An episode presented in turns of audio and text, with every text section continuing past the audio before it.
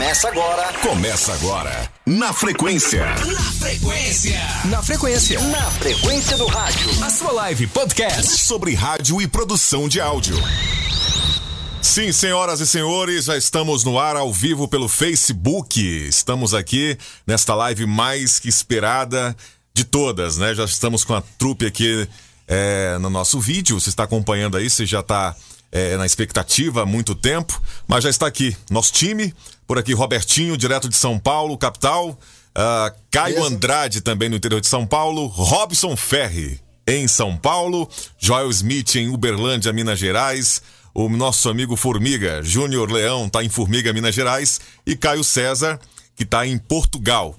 Sejam bem-vindos à nossa live. Você que está chegando agora, vai se inscrevendo no canal, vai, vai deixando seu like também, seu joinha, que é muito importante para a gente.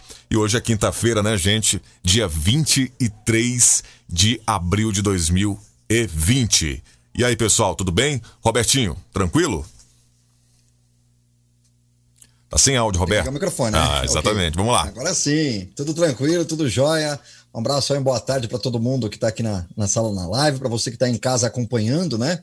E também ouvindo pelo podcast também, porque esse material vira podcast depois.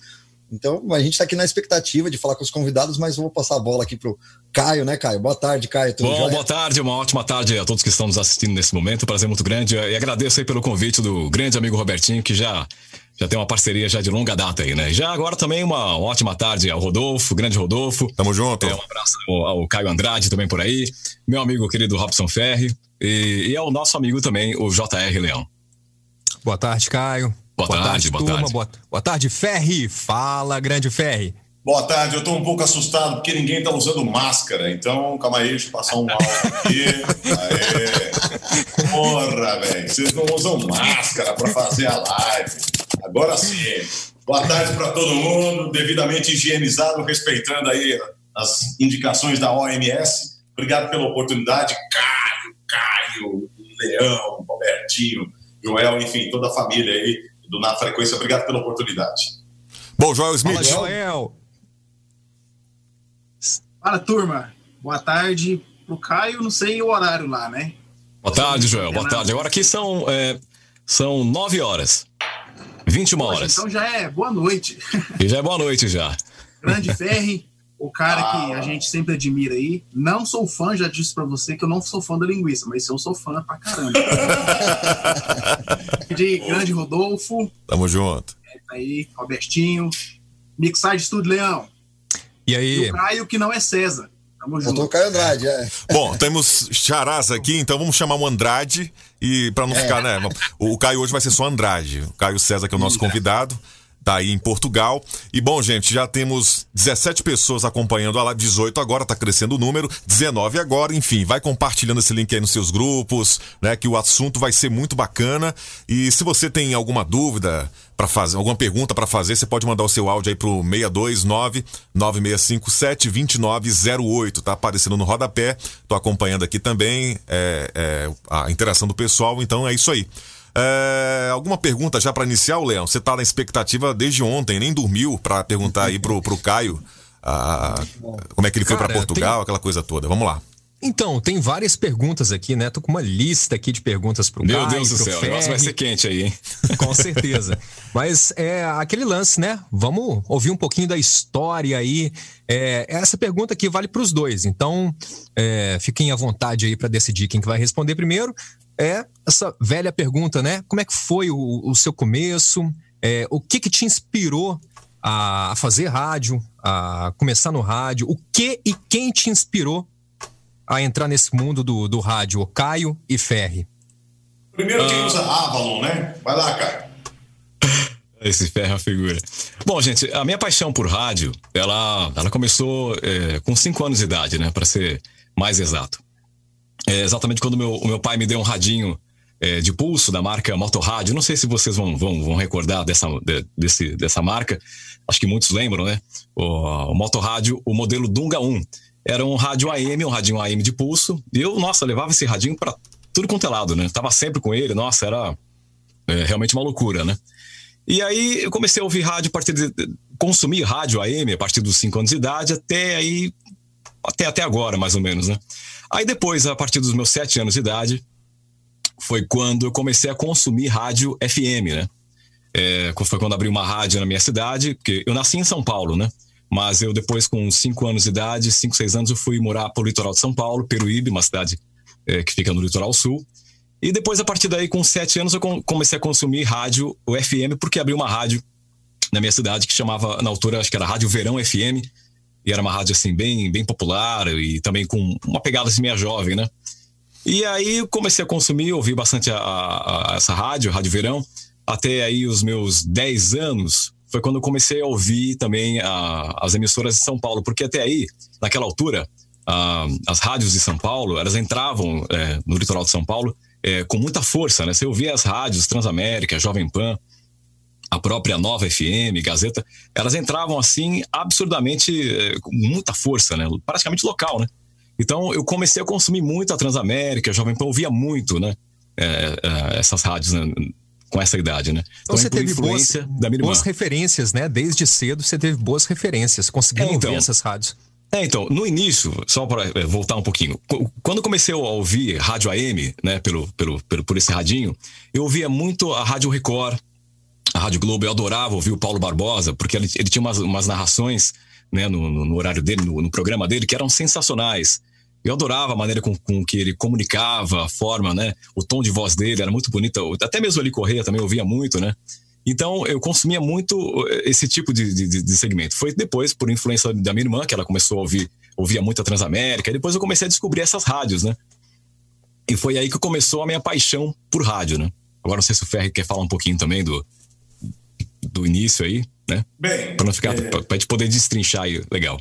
Na verdade, eu fui buscar um CD, tô brincando. É, eu comecei molecão ouvindo rádio em casa, é, e meu contato com a rádio é, é bem, bem interessante porque eu sempre fui meio nerd, então eu gostava de desmontar as coisas. Abria a rádio, pegava capacitor, então eu queria ser cientista quando era criança. E o rádio era um negócio ali, um artefato que de vez em quando surgia um quebrado, eu tinha contato. Passei a consumir rádio. Moleque, moleque de tudo fui crescendo e, cara, fui sonhando com a ideia de, de, de um dia trabalhar em rádio. Mas eu ia ouvindo rádio aqui em São Paulo, morava numa uma comunidade muito, muito carente, que chamada Jardim Perigo, uma favela, eu era quebrado, eu era mano. E num momento meus pais se divorciaram, e aí a minha mãe foi para Uberaba, que é a terra dela. E aí, cara, pela primeira vez, eu entendi o que, que era uma rede, cara vi o engate da. Era Transamérica e também eu vi engate da PAN. Eu, porra, velho, isso é lá de São Paulo. É, esses, esses engates eram sensacionais, era uma, uma loucura, cara. Nossa. O, primeiro da, o primeiro da Play que eu fiz aqui, eu até fiz em homenagem àquele da PAN. PAN, PAN, PAN. E aí, cara, eu fiquei louco pro rádio. Mas era um moleque da quebrada, não tinha acesso a não conhecia ninguém. Então, porra, eu, meus pais se separaram, eu voltei para São Paulo ali no meio dos anos 90 e tô na quebrada de novo e tem uma rádio pirata lá, uma anteninha de PX chamada Conexão FM. Puta que pariu. Meu pai, um bom mentiroso que é, ó, oh, esses caras aí são afiliados da Transcontinental. Meu pai era muito falador, assim. É, não, essa torre aí é do Faustão. Uma vez ele me levou na Paulista, eu, mano, quanta, quanta, mas ele criava sonhos. É, vai fazer, você é foda e tudo.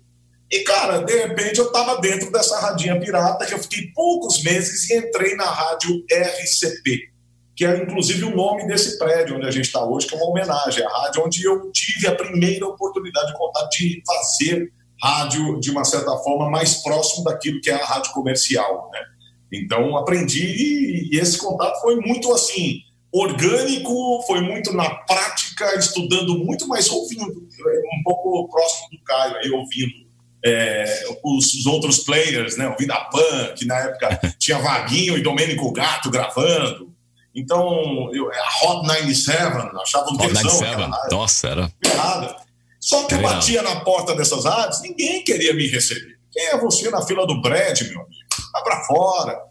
E aí eu fiz essa rádio rap, que é a rádio RCP, e foi o meu primeiro exercício de persona. Porque imagina uma rádio que tocava racionais, rap pesado, e que eu tinha que passar a ideia de que era negão, sendo que eu branquelo, cabelinho Backstreet Boys. Então, foi muito assim, esse meu contato com o rádio foi apaixonante desde a piratinha com um mixer lá, eu, ah, até passando pela RCP que tinha MD e caminhando. Caio, pode continuar. Você quer fazer um contraponto aí da tua Não. história, dando sequência? Posso dar sequência aqui, agora. Vamos lá. Se- Segue aí. Então, aí depois de consumir as rádios, né, por, por influência da, da- da minha irmã, né, as rádios Transamérica, Jovem Pan, é, nossa, é, era, era uma loucura isso que o Ferri estava dizendo sobre o lance do engate das redes, né? Eu, na altura, quando abriu a Jovem Pan em Santos, né, eu já estava ouvindo a Jovem Pan em São Paulo. Então eu ficava cronometrando o tempo que dava o atraso para entrar local em Santos, a, a- a programação eh, gerada por satélite, e ficava cronometrando para poder gravar as vinhetas da Jovem Pan naquela altura, né? Então, assim, era, eu era totalmente alucinado, né? Tava com dois rádios ao mesmo tempo, tentando eh, entender a- a- a- o, o método de, de trabalho deles né, na parte de, de vinhetagem e poder gravar as vinhetas, porque eu gravava sempre muitas vinhetas da- da- de rádios, né? Fazia medleys, né? Fazia vinhetões com, com, com as vinhetas. Era bem, assim, bem, bem agarrado com isso daí. E aí depois, com o tempo, é, acho que foi em 90, eu não sei se a Rádio Verão durou até 93 ou 94, talvez o Spaga possa, possa me dizer é, qual foi a data com que, que ela acabou, né? Ela começou no- no- na década de 80, depois ela, acho que ela acabou em 90, 93. Depois, é, depois acho que acho que 95 para 96, é, eu descobri uma rádio nova em Peruíbe, é, operando em 96,5. E aí eu falei com meu pai, pô, essa rádio é nova, vamos lá conhecer essa rádio. Enchi o saco do meu pai até não poder mais, meu. Nossa, até não poder mais. Eu falei, tá bom, vamos lá conhecer essa rádio, que era a Rádio Jureia FM. E o nome Jureia FM é um nome bem, bem, bem diferente, porque, ah, na verdade, o nome foi dado eh, devido à Reserva Ecológica Itatins Jureia, né? A Reserva Jureia Itatins, aliás, melhor dizendo. Então foi dada em homenagem a, a- essa reserva ecológica, Jureia Itatins, então era Jureia FM. E a rádio, ela ficava no início do, da- da- do, do- indo pro Guaraú, que era, uma, era um morro, né? Então nós fomos lá conhecer a rádio, e a rádio é, é, é, era bem pequenininha, né? Tava com- começando, ela tava em formato assim, é, digamos assim, rádio com- comunitária, né? E aí ela, ela, quem tava lá na, na rádio era o, o Sérgio Vernizzi e o Celso Vernizzi. Meu pai já tinha trabalhado em rádio também um tempo atrás, né? Ele chegou a fazer dublagem também quando tinha 13 anos no, no- na, na TV Paulista e chegou a fazer também alguns trabalhos de, de- de- de- em, em rádio. E aí chegou lá, conheceu o Sérgio, o Celso, já trocou algumas figurinhas, né? já bateram uma bola aí conversando. E ele falou assim: Olha, meu filho vinha aqui, veio aqui querer conhecer a rádio e tal. E aí o Sérgio falou assim: Então, rapaz, como é que é? Você vai, você quer, quer trabalhar em rádio? Sabe trabalhar em rádio? Quer conhecer como é que funciona a rádio? Eu falei: Ah, eu quero, eu quero. E em casa eu já tinha o hábito de gravar né, as rádios, né, as vinhetas. Pegava minha irmã às vezes, né? Já montava um setup ali na, no meu quarto, né? Com, com toca-disco, com dois gravadores, tape deck, pegava minha irmã, né? E botava ela pra gravar spots comerciais, ficava criando ali já, né? E aí ele falou: então, olha, segunda-feira você aparece aí e, e- e eu vou te mostrar como é que como é que você vai trabalhar aqui com a gente agora aqui na rádio, né? E aí eu comecei a trabalhar na Rádio Jureia como operador de gravação, né?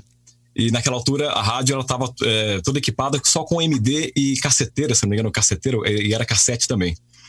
E eu me recordo que quando eu, eu comecei a montar o meu, o meu primeiro spot, né? Eu, o Sérgio começou a me, a me explicar, né? Não, você vai fazer assim, vai fazer assado e tal, não sei o quê.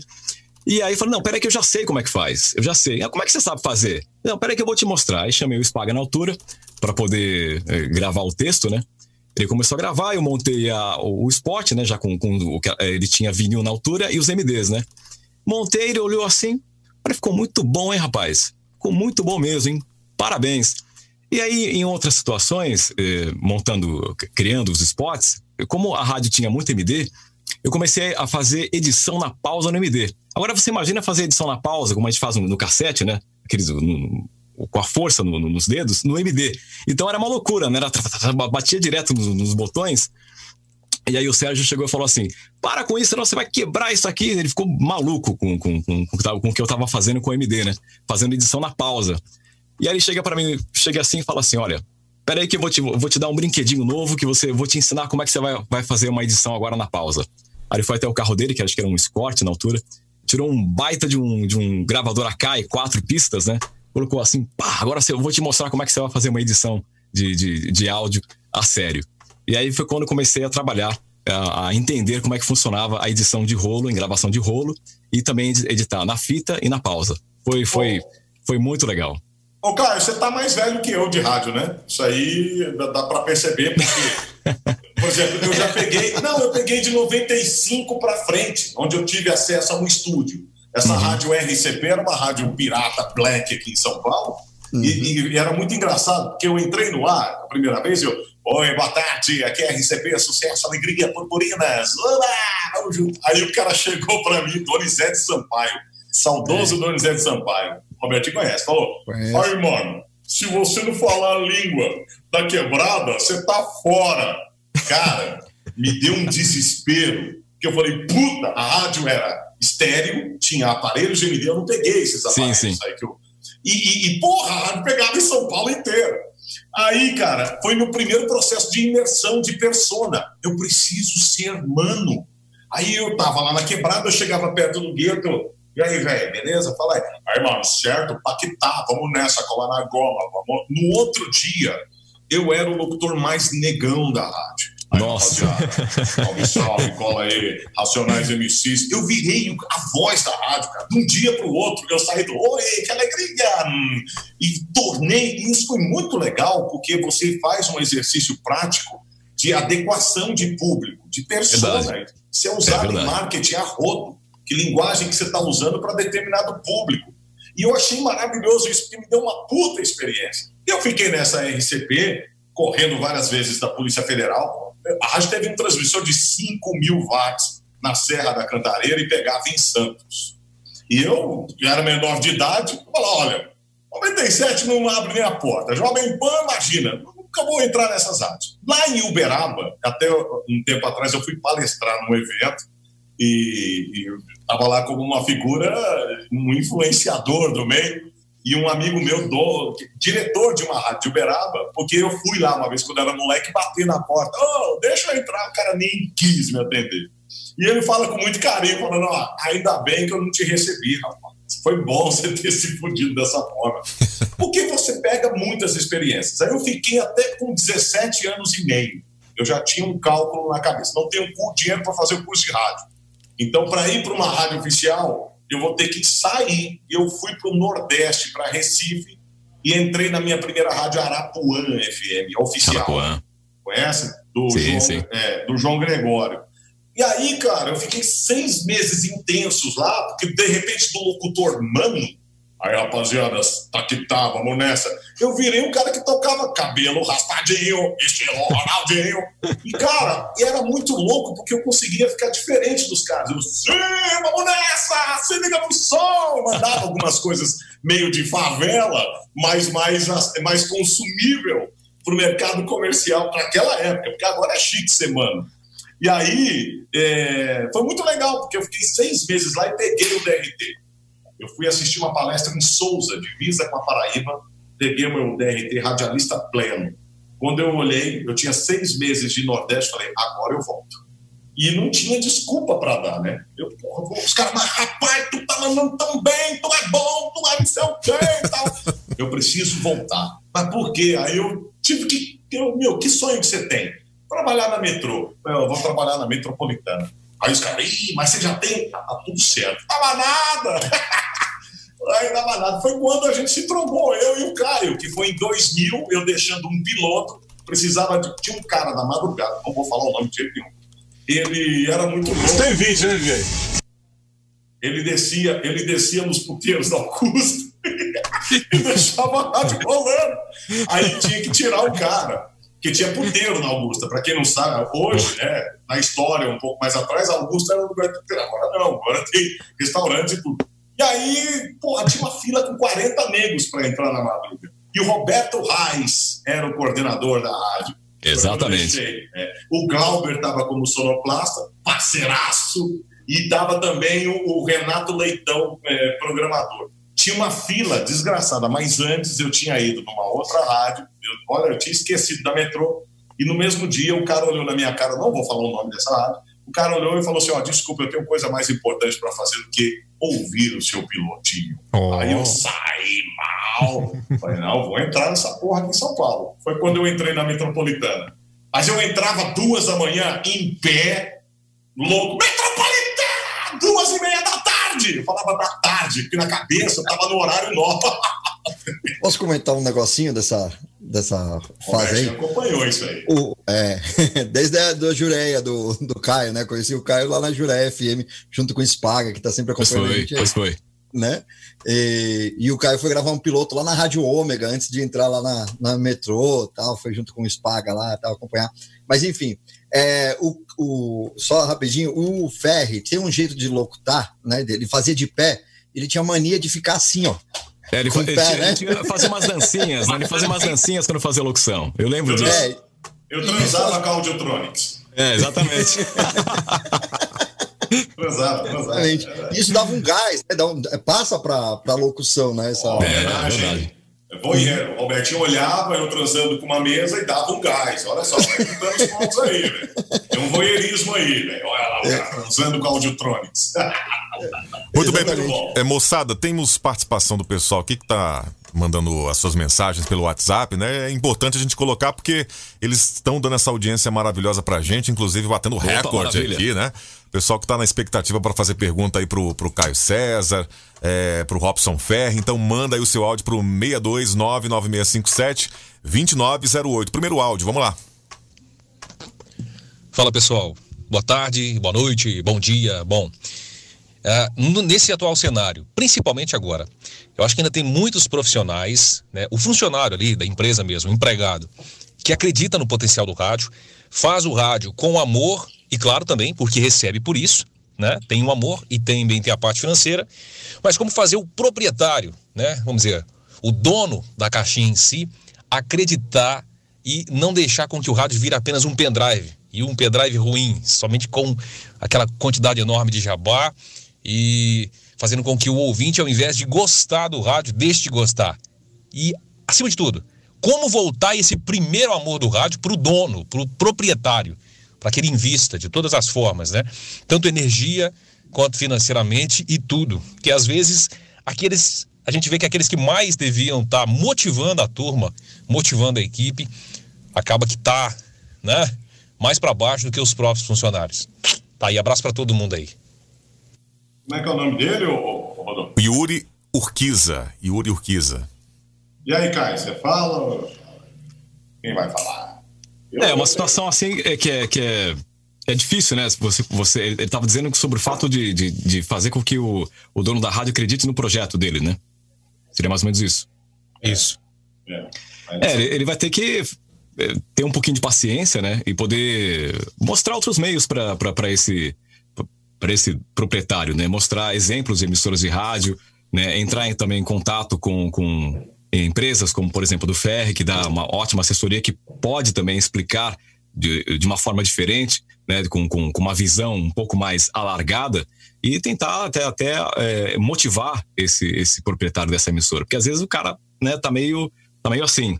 Então ele não tem uma visão, não consegue enxergar um pouco mais a- além do, do, do projeto que ele tem na mão, né? Concordo. Eu acho que assim, o Caio foi muito feliz aí. O, o- o- profissional tem que começar a, a pensar da seguinte forma: eu vou falar porque eu já passei isso, estou ficando velho. É, não adianta você esperar outra pessoa estar motivada para você ter a sua motivação. Esquece. Não pauta a, a- felicidade ou, ou a satisfação de estar fazendo alguma coisa em outra pessoa. Não deposite isso. Comece por você mesmo que seja até de uma forma esquizofrênica, porra, só eu tô no meio desse caos que tá todo mundo reclamando, tô tendo prazer, porque, primeiro, nós vamos ter que desconstruir isso da cabeça do profissional, de que é, o, o trabalho é monofunção. Eu vou lá, faço locução, apresento. Você vai ter que pensar no business.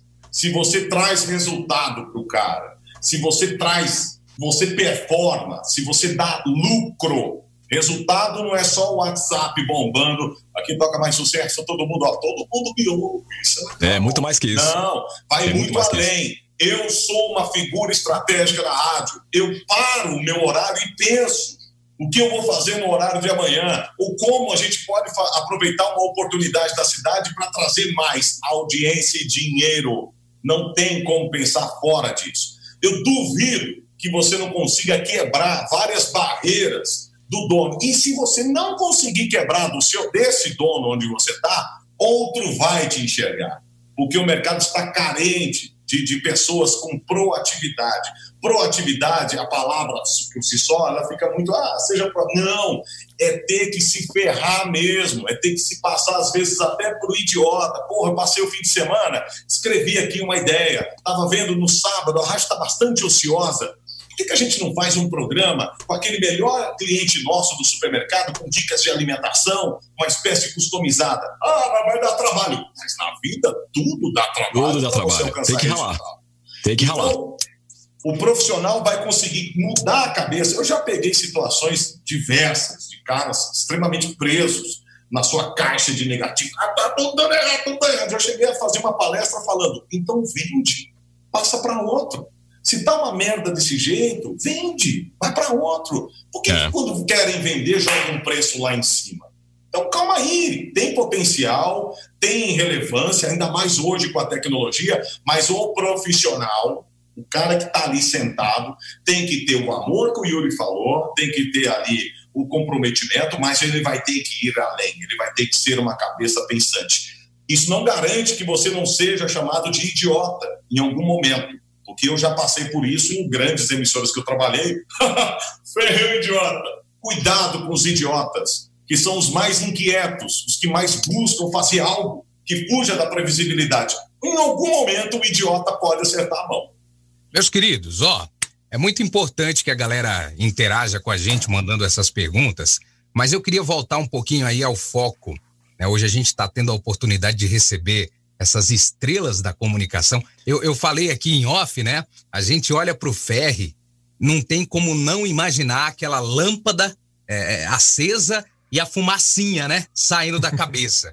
É, é- é incrível. E Eu o Caio nada, César. tá? Só E bebo o Caio. César também é outro que, que dispensa comentários. Eu queria voltar mais aí a, a trajetória de vocês. É, o Ferri contou como que ele chegou, como ele teve é, esse objetivo de chegar lá na Metropolitana. E o Caio? Depois Então- aí, Caio, da, da Jureia. Então, E depois da Jureia, até- então, até eu trabalhei na. É, eu vou, vou- vou- vamos, vamos chegar lá então.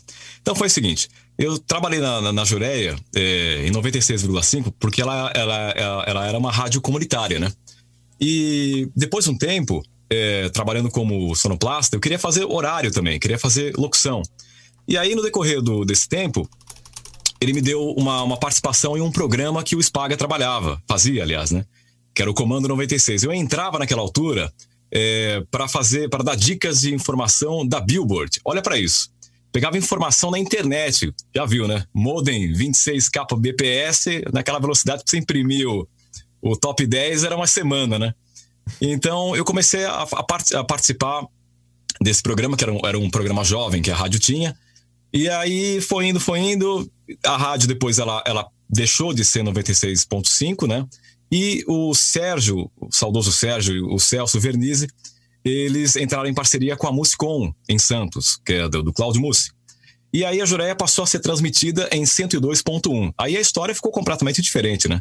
Porque a rádio ela, ela era local, a Jureia eh, antigamente no 96.5 era uma rádio local, só pegava em Peruíbe, um pouquinho só em Itanhaém. Depois a história mudou porque essa concessão 102.1 ela era muito potente. Ela, ela, se eu não me engano, ela tinha uma, uma concessão de 100 mil naquela altura. Eu acho que ela, ela é uma das concessões mais fortes eh, eh, do litoral. Ela pegava litoral norte, sul e Vale do Ribeira. E quando o Sé- o Sérgio, o Sérgio e o Celso colocaram a, a Jureia em 102.1, eh, eles colocaram, eu nunca esqueço desse, desse episódio, eles colocaram a potência da rádio lá em cima, né? Colocou, não sei se foi 80 mil ou 90 mil, colocou lá em cima. E a rádio começou a pegar em São Paulo, na Vila Mariana. Eu lembro que a minha tia ligou para minha mãe, olha, eu tô ouvindo Caio aqui no ar, aqui na Vila Mariana. Ela tava, ela tava batendo em cima. Antigamente era da, não era Kiss, era a Scala. A Scala tava em 102.1, né? E aí tá- a rádio estava pegando em São Paulo. E aí só que a rádio ficou acho que no ar três ou quatro dias porque queimou, derreteu o tubulão da antena. E aí depois o, o Sérgio acabou voltando com a, com a potência mais reduzida, né, com 25 mil. E aí foi, foi, foi, conseguiu continuar no ar, né? Mas assim, o tempo da Jureia, eu trabalhei seis anos nela, seis anos e um pouquinho. é, fiz grandes amigos, foi uma grande experiência, porque o Sérgio ele, ele dominava muito a parte de, de edição de áudio, né? Aliás, para mim, ele foi o meu mentor nesse, nesse quesito de produção de áudio. Aprendi muito com ele, desde a parte de, de, de equalização, é, impedâncias. É, ele, era, ele era fantástico, ele era é, um cara assim fenomenal. E aí foi quando ele me deu um horário para fazer na Jureia, que era das 8 à meia-noite, um horário é, um horário mais jovem, porque ela tinha um segmento bem popular, a Rádio Jureia, quando ela entrou depois em 102.1, e ela foi um grande fenômeno no litoral sul, é, também no Vale do Ribeira, porque ela tinha essa comunicação muito quente, muito próxima do ouvinte, né? Foi um grande fenômeno, é, sacudiu bastante aí o, o, o mercado no litoral de São Paulo. E aí eu fiz horário das 8 à meia-noite, de segunda a sábado. Trabalhei durante seis anos, como disse agora, e no meu último ano da, da Jureia, eu consegui fazer, trabalhar como folguista na Rádio 98 em Santos, que também era, era uma concessão da, da, da, da do Cláudio Mussi. Era uma rádio, uma rádio com um segmento é, pop, rock, né?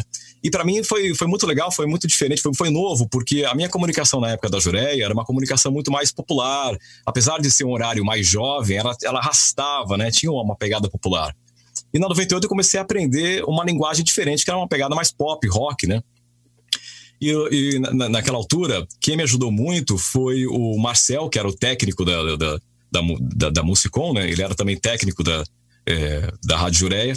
E ele falou assim pro Cláudio: pô, tem um, um, rapaz lá muito bom lá em, em Peruíbe, que é o Caio. Você não quer dar uma ouvida no, no, no, no piloto dele? Pô, traz aí a piloto dele, deixa eu dar uma ouvida. E aí eu aproveitei e mandei até dois vinhetões para ele na altura que é uma vinheta que falava faço teste, né? É, um lance assim, eu já não, já não me recordo. Ele gostou muito que ele até colocou no ar na rádio na 98. E aí ele me chamou lá, eu fiz o teste, ele gostou. É, eu comecei a trabalhar na 98 em Santos. O Serginho Cordeiro também me deu uma grande força para poder entrar na, na, na, rádio. Pô, pega o cara, o cara é bom, é de Peruíbe e tal. E assim foi e assim foi, mas foi bem, bem difícil, porque no final de semana é, eu pegava, eu fazia dois horários na 98, né?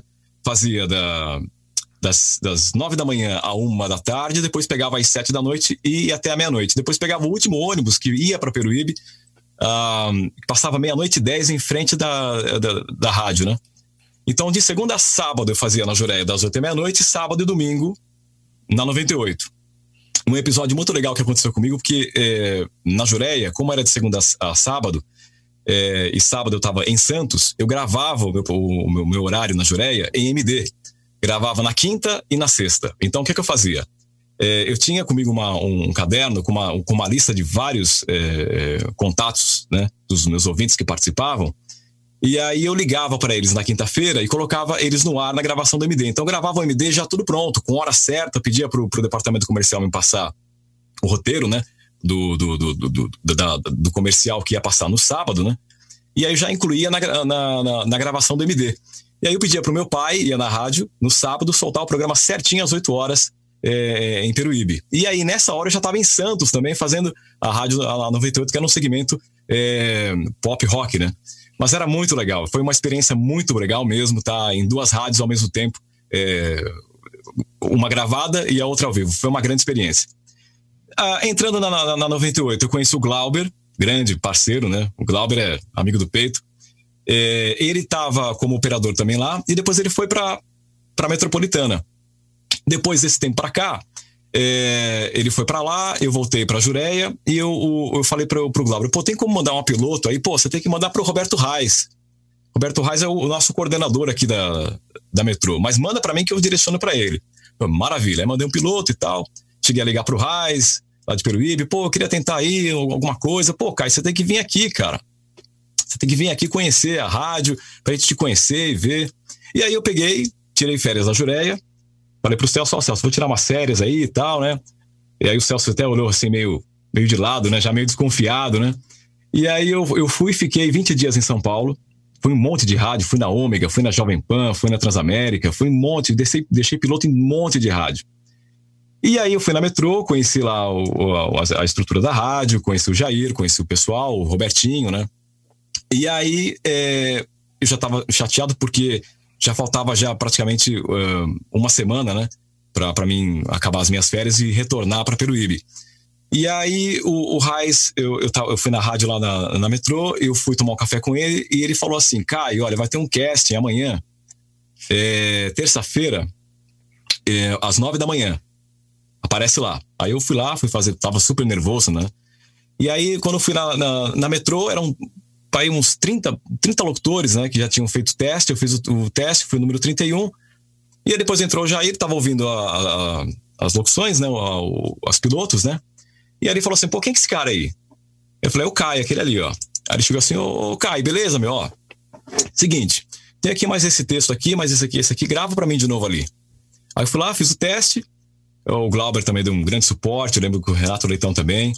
E aí eu, eu gravei, o, o Jair saiu da sala, e aí entrou o, o Renato, né? O Negão, falou assim: ó, Caio, olha, foi um prazer te conhecer. Eu pensei, pô, já era, né? Tô fora. Foi um prazer te conhecer, foi muito legal você ter vindo fazer o teste aqui. Você pega hoje, a madrugada, às duas da manhã, tá bom? Nossa, cara, eu fiquei tão feliz na, na- na- na- naquele dia. Putz, massa. Fiquei tão Cara. feliz que depois. Oi. Ca- Caio, foi quando eu, eu fui, desci pro horário do Henrique Duran? Foi, cara. Eu, Eu acho que tava foi. na madrugada, aí você. Sim, sim, sim, foram sim, sim. Duas, foram duas semanas que eu fiquei na Sim. madrugada. Aí eu fui pro horário do Henrique Duran, que saiu, Isso. e aí você entrou, cara. Entrei, aí eu entrei. Sem E cortar, aí, sem eu- cortar rapidão aí, é, o Não. Robertinho tá pra me deixar Bora. doido aqui pra mostrar é, uma, uma chamada que ele produziu bem no começo da carreira de vocês. É, tu- tudo tem um começo, tudo vem, tem um vem. começo, né? Vamos ouvir aqui. Nem sempre o Ah, Caio vai. César teve essa voz de trovão, né? Nem sempre. Vamos ouvir aqui, Ele ó. não tinha um Ávalo ainda. Vamos ouvir, vamos É, ouvir. vamos, Vamos, vamos ouvir aqui. A primeira é, é- é do Caio, não é isso, Robertinho? Vamos lá. Mandei as duas. Deixa eu me encontrar aqui. Todo, todo, todo, todo mundo no Chaplin acaba em pizza. Convites de camarote aos domingos dão direito a pizza à vontade. Venha curtir o melhor som, a melhor pizza. E tem mais. É, e eu, Gigi Monteiro e meus convidados estaremos agitando na balada do Chaplin neste domingo. Não perca! Chaplin. A, a melhor balada de domingo é aqui. Avenida dos Estados 6700. Informações 49755000. Bom, legal os efeitos, né? Tinha até dó na voz ali. É um trance, um negócio muito Tanto louco. pra caramba, né? Comendo zoom, comendo solta aí, galerinha. Vamos colocar agora. O Caio, né? Vamos colocar Agora- do Ferry aqui, né? Agora Vamos, vamos, vamos ouvir agora. Rave da Vaca Louca 3, em Ribeirão Pires. Muito techno, drum and bass, house. Com os DJs Dimitri, Alex S, Dudu Melão e Alexandre Cunha. Bombando na pista até o sol raiar. Em uma chácara alucinante. Rave da Louca 3. Performance, telão, laser, iluminação computadorizada. Máxima potência sonora. Pista coberta, piscina, cama elástica, lagos e ambientes afrodisíacos. Estacionamento com segurança. Dia 11 de novembro, a partir das 23 horas, no sítio Nardelli. Maiores informações: 9199-6451. Viva o Flange! Muito legal. Ó, só uma, coisa que eu Flange! acabei, uma coisa que eu acabei esquecendo de dizer é a idade, né? Eu entrei na metrô, eu tinha 19 anos, né? Eu tinha 19 anos quando eu entrei na metrô. E na Jureia foi, exatamente, é 19 anos. Tinha 19 anos. Agora tá com 22. Tinha 22. Bom, tem pergunta do 18. pessoal aqui. Vamos colocar a galera pra participar também, né? Todo mundo quase me deixando louco É, aqui. legal. Vamos lá. Parabéns, amigos, que oportunidade única ver duas feras do rádio aí juntos conversando sobre isso. Parabéns mesmo. É isso aí, galera. Vamos todo mundo junto aí aprender ainda mais. Ô, Caio, quando vai sair um plugin aí que imita a sua voz aí? Aí fica mais fácil. Quando vai sair um plugin que imita a sua voz? E pergunta do precário já com a, com, a, com a Waves. Já tá tudo assinado já, entretanto, já o mês que vem já vai entrar já um novo preset com três variantes, hein? Vai ser muito bom esse preset. O pessoal tem que ficar ligado nisso aí, viu? Ó, é o preset Jureia, preset Metropolitana e o preset Portugal, que é o mais pesadão. Lá. Aliás, aliás, eu tenho essa reclamação aqui, viu? Comprei o Avalon, gastei uma fortuna achando que ia ficar com a voz igual do, do, do Kai, pô. É, isso, é- isso é um ponto que a gente já vai, já vai- vamos chegar no, no, no Avalon já, que eu já vi já que os, os olhos ali do, do JR já tá brilhando já. Já, já tipo, vamos chegar ne- nesse, nesse. Vamos lá, tem mais uma pergunta aqui. Fala Rodolfo, fala Ferri. Alô, Caio César, beleza? Opa, maravilha. Então, galera, legal, tô curtindo aqui e eu queria falar pra vocês o seguinte. Tá muito difícil o mercado, porque hoje as produtoras de vinhetas elas apresentam valores que vão de 600 reais um pacote até 5 mil reais um pacote com 10 vinhetas cantadas. A diferença monetária é grande, mas a diferença de qualidade não é tão grande. Qual é o segredo? Por exemplo, é, como construir um valor agregado ao seu trabalho que não que você não perca em relação a esses que que vendem por 600 reais. Por exemplo, quem quer uma locução do Caio, paga o preço do Caio. Não é nem o preço que tem questão, é querer ter a voz do Caio. Isso é um valor construído, né? Qual o caminho para isso daí? Bom, pergunta do Rick Jumbers, da AR15. Vamos lá. Professor Rick Jumbers. Posso responder, Caio, aqui? Falar Manda um pouquinho, bala. você- você- O Rick, eu tenho, um- eu tenho um puta respeito pelo Rick. É um cara humilde, pé no chão, que tá há mais de 20 anos fazendo isto. Tem todo o meu respeito. Rick, porra, você fazer uma pergunta, você tá louco? A gente tem que perguntar para você. Mas eh, falando de mercado de negócios, a Tata Motors, a indiana, faz carro de mil dólares e é a mesma dona da Land Rover, que é essa Evoque bonitona que você vê aí. Então, você falou em dois, três momentos, valor agregado. Então, você cria uma experiência, cria um valor e onde você pode diferenciar que experiência você tem, mesmo na vinheta do atendimento, porque se está pagando mais, de repente, você acaba abraçando mais. Então, acho que vai muito disso, um posicionamento. A gente não tem como controlar, e eu acho erradíssimo é, é, é, tentar balizar mercado, controle de mercado, gente. O mercado é livre, cada um sabe onde o calo aperta e cobra aquilo que acha que é pertinente entendeu? Mas é, valor agregado. A Tata Motors é um exemplo de uma empresa que faz carros, aqueles carrinhos indianos, que é menos de, de, de mil dólares, e faz também a Land Rover. Comprou lá a inglesa Land Rover e vende aqui pra gente. Eu acho que vai muito da experiência e do nível de atendimento que você está dando. Claro que o cara que faz um, um trabalho de 600 reais, ele vai chegar uma hora que ele vai entrar em colapso e não vai conseguir passar disso. Então, já o outro, ele tem um trabalho mais apurado, então vai muito da sua estratégia de apresentação, de experiência do material e saber deixar isso claro para o outro lado. Minha opinião. E aí? É isso mesmo. Também assino. Né? Então tá. É, é isso. é, você escolhe. Você escolhe. Faz o popular ou o Porsche. O Gol, o Gol Bolinho ou o Porsche. Ô Ferri, a gente, a gente foca muito aqui em. ah, o nosso projeto inicialmente era só um bate-papo mesmo, e aí começou a surgir as oportunidades da gente conversar né, com, a- com as referências.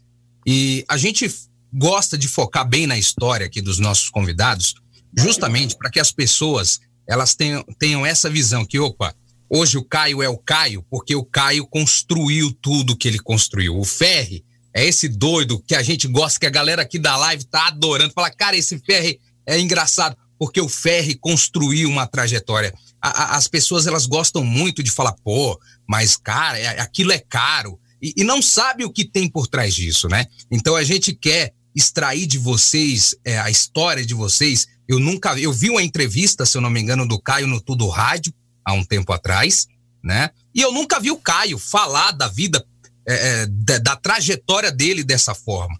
Então, galera, é muito importante. Mandem perguntas é, bem focadas aí também na história da galera. O, o Júnior Leão, por exemplo, falou que tinha uma lista com 20 perguntas para cada um. Leão, manda aí uma aí, velho. Cara, tem bastante pergunta aqui. Deixa eu ver uma, uma legal aqui. É, pro Ferri. Ferri, você aí no, no auge do, do trabalho de locutor, né? Me parece que você estava na, na Mix, depois de passagem por Transamérica, por não sei o que mais.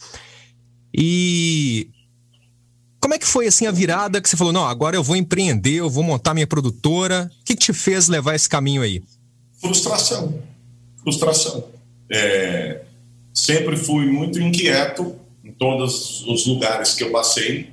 ao ponto que na metropolitana, uma certa vez, na RCP eu fazia isso e tudo bem. Na metrô, eu lembro que tinha os jingles da Jam, né? Aquele pacote Z-Force. E aí eu, porra, meu, mas tá muito velho, saxofone. Porra, vou mexer.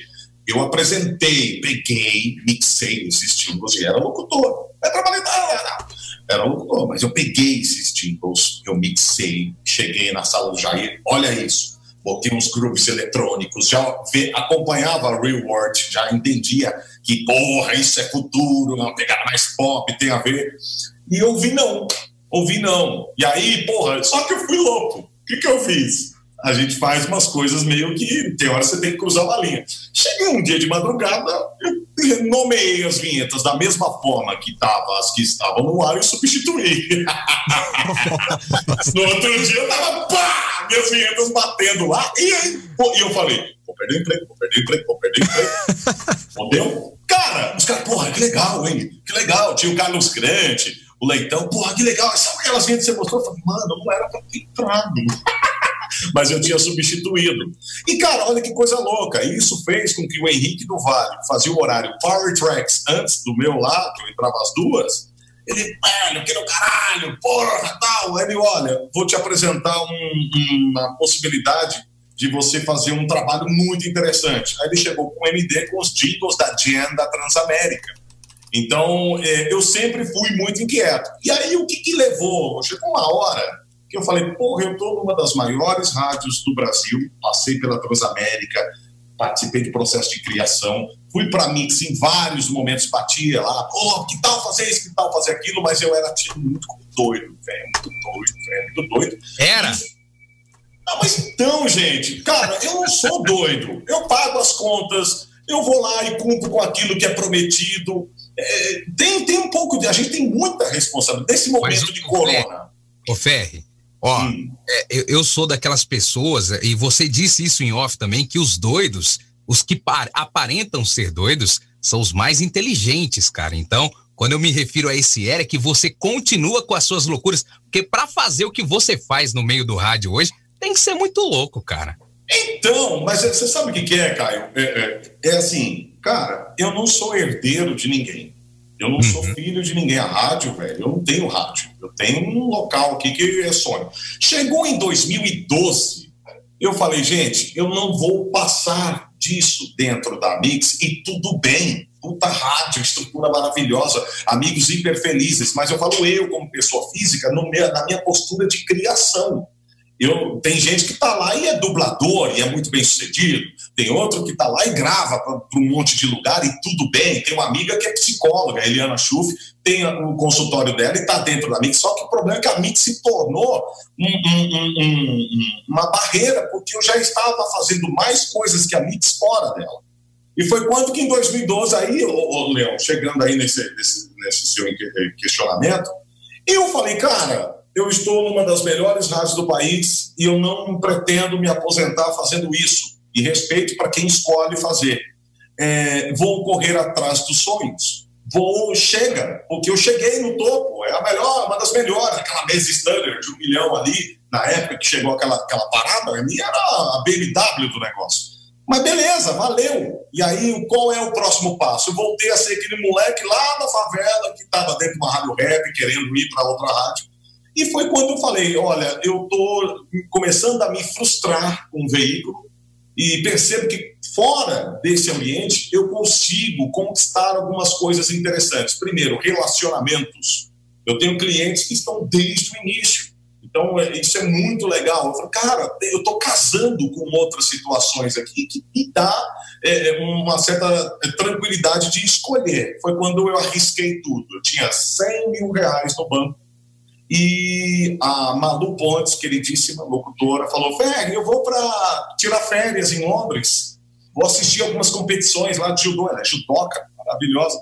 Aí eu falei: Malu, se eu te dar um gravador, você grava lá para mim alguma coisa ou outra? Ela grava. Eu voltei para casa louco. Falei: não, é, dá para fazer muito mais, mas quanto custa? Foi quando eu cheguei no outro dia e falei: Malu, a ideia é essa, essa, essa, essa, você tá dentro? Tô dentro, Ferri acabou com as férias dela, também se fudeu junto comigo. E a gente fez, eu arrisquei tudo que eu tinha para fazer a cobertura. Então, tem até uma situação engraçada, porque o santo de casa não faz milagre. Eu comecei a vender a cobertura para o Brasil, eu cheguei na FM o dia, batendo na mesa, falando: é um absurdo a rádio mais ouvida do Rio de Janeiro não estar presente na Olimpíada que antecede a de vocês. Eu falava isso assim, gritando, a Adrianinha, o Flavinho lá, o Meinha. Que porra, cara, é um absurdo. Eu vou levar a FM o dia para Londres. Então, assim, isso com dinheiro do bolso. Aí eu, eu ia correndo, pegava um voo de manhã, Rio de Janeiro. Ah, aí eu fechei Rio, fechei não sei o quê. Aí chegou uma hora que foi natural. Falava, agora é hora de tocar o meu barco. Mas a sua primeira a sua primeira empresa foi a RF Studio. Você começou trabalhando só com vinhetas cantadas no início, não é isso? Eu fazia locução também. Era aquela coisa ali de, de, de vinhetinha, de chamada. É, fazia muita chamada. O Emílio Surita, é engraçado. O Emílio Surita é um cara muito conhecido no mercado black, é, principalmente na época dos anos 90, porque na Band, nos anos 80, ele era locutor lá e gravava muito os bailes da Chic Show, é, esses bailes black. Então, é, tinha uma demanda que ele até gravava na PAN, ali no final dos anos 90, que era API Studios. Ele gravava ainda. E eu, porra, quero, quero fazer, cara. Quero, eu gravava muita coisa de baile black, banana também, na 105 FM. Então, eu tinha já um, um, um, estúdio improvisado lá dentro da minha quebrada, lá, que eu falava: liga, desliga a panela de pressão, que é a minha madrasta. Aí eu gravava lá e mandava, isso na época da metropolitana mesmo. Então, sempre tive é, é, essa, é, essa inquietação de fazer algo além daquilo que era proposto pela empresa. Isso foi muito bom, mas não quer dizer que não foi desgastante, porque você trabalha em vários momentos e chega à conclusão de que parece que eu sou um trouxa. Sabe? Mas é legal. Bacana. E só para a gente fechar esse raciocínio aqui, é, aquela história, eu fiquei sabendo aí de uma história sobre as vinhetas da Transamérica. Como é que é? Pode falar? Pode! Então, eu já Galera, tinha saído. Vai, fala aí, o fala Ferri aí. gravou vinheta para Transamérica usando os estúdios da Mix. Isso é verdade, Ferri? Vamos lá, deixa eu explicar. Eu estava na Mix já, eu já era locutor da Mix. E o Deep Leak também não está mais na Mix, dá para falar. Amigão. E aí eu fiz umas captações no meu estúdio que não ficaram legais. Aí eu, porra, não tá legal. Eu cheguei no Deep e falei, Deep, eu posso levar três cantores e um controlador e fazer uma captação das cantadas? Aí, né, tal, mas é pra onde? É Transamérica. Ah, tá ocupado. Aí eu peguei um fim de semana no estúdio da ponta lá, porque tem o estúdio principal, tem o rede, tem o do meio e o do cantinho. Botei o Renato, a Daisy e a Ellen. A Renato trabalha até hoje aqui, Transamérica! e foi que foi, era o Rui Bala, puta cara que deu muita oportunidade para mim na Transamérica. Ele contratou essas vinhetas com eu trabalhando na Mix, foi bem legal. Ô Caio, Bacana. vamos lá, tudo que você posta repercute muito, né? Eu posso dizer que eu sou um discípulo do Caio, porque. Opa, quando... que isso? É verdade. E não só eu, tem muita gente aqui. Que legal. Eu queria, eu queria entrar aí nesse, nesse contraponto, né? Uhum. É, eu, moleque, recebi um vídeo, moleque assim, não, não, não, há uns 10 anos atrás, recebi um vídeo do Caio e eu fiquei louco. Eu falei, eu trabalhava na Nativa e eu fiquei louco, você fazendo é, um, um, game show com a moça lá que ela cantou e você falou: olha, não sei não e tal, não sei o que. Aquele vídeo é fantástico ah. você no ar. E depois vieram os vídeos de locução, você com Bonan e tudo mais. Cara, você tem noção do tamanho que você é, da, da, da do quanto você influencia as pessoas? O, o Leão falou, e, e, é verdade. Pô, comprei um Avalon por causa de, do Caio. Olha aqui, ó. Culpa sua, meu amigo. Olha aí, ó, olha aí, ó. Fala aí, você tem essa noção, cara? Não, eu fico muito contente, né, com o feedback. Aliás, eu recebo muitas mensagens, né? O pessoal que compra o Avalon, até o AKG Solid Tube, a gente fica. Eu fico contente, né, com esse feedback do pessoal. É, é, é muito legal mesmo, esse carinho todo. É muito legal. Tem que fazer uma versão assinada, né? By Caio César. Tem que ser acionista. É, o Whindersson falou que você é o, o, o embaixador do Avalon né? É, o Whindersson é uma figura, né? O Whindersson, aliás, o Whindersson é um baita profissional também. Tá é um acompanhando a gente aí. Também muito nele também. É um tá cara que aí, entende muito. Tá acompanhando um a gente. Ô, Caio, você já recebeu alguma proposta inusitada assim? Alguém querendo comprar o seu preset, falando, pô, cara, eu te pago, passa pra mim a foto do seu preset, me fala. Não, já acontece. O esse som." pessoal, é, o pessoal pergunta muito, né, sobre o Avalon, né, e, e- e sobre o som que eu tiro, a qualidade do áudio, mas vai, vai muito além disso, né? Não é só o Avalon, você tem um monte de coisa por trás disso, né? É uma, uma parte artística que você vai adquirindo com o tempo. Não é de um dia para o outro, né? Com o tempo você vai adquirindo, né? Não é, não é assim. Então tem muita gente que a gente fala, ah, pô, Caio, passa o preset para mim aí. Né? Não, não- não- primeiro que não vai funcionar, né? Porque o preset que foi feito aqui para minha, pro meu estúdio é de, de acordo com o espectro da sala, né? Então tem, tem, tem, tem isso também.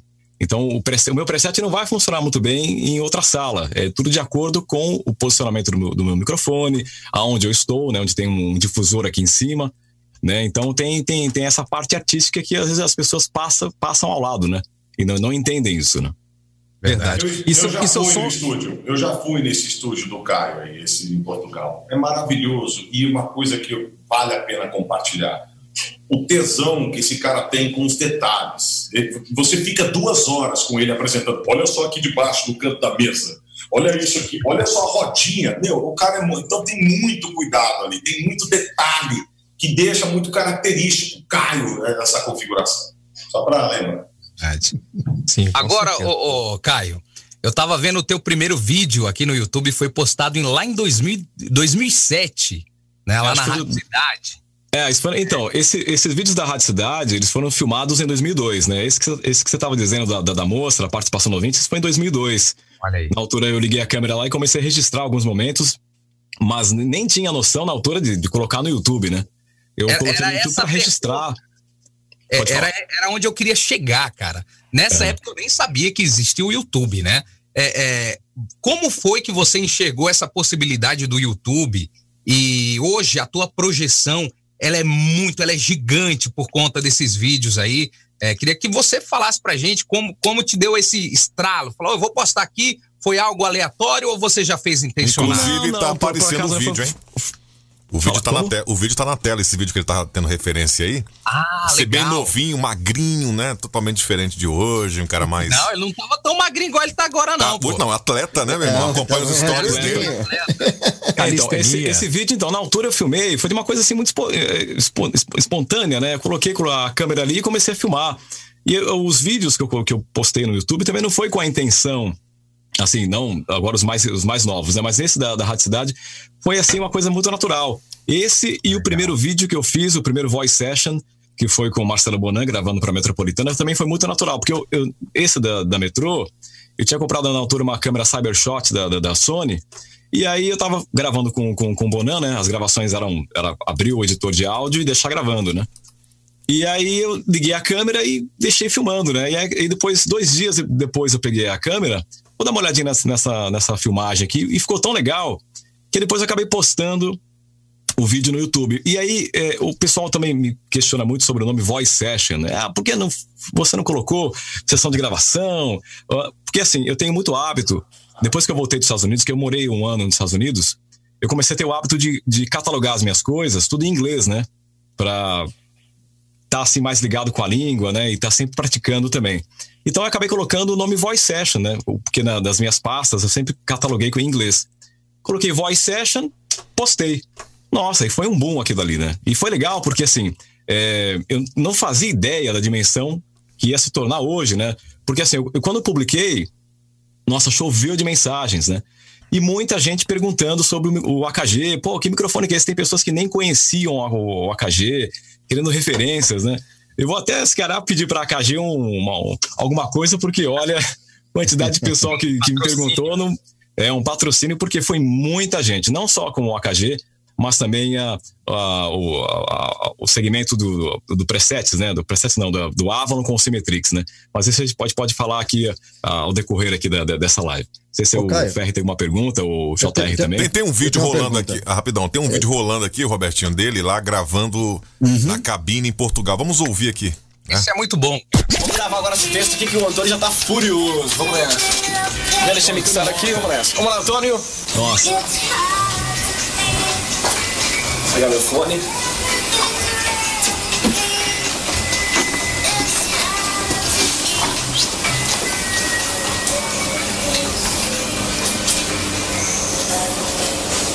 Love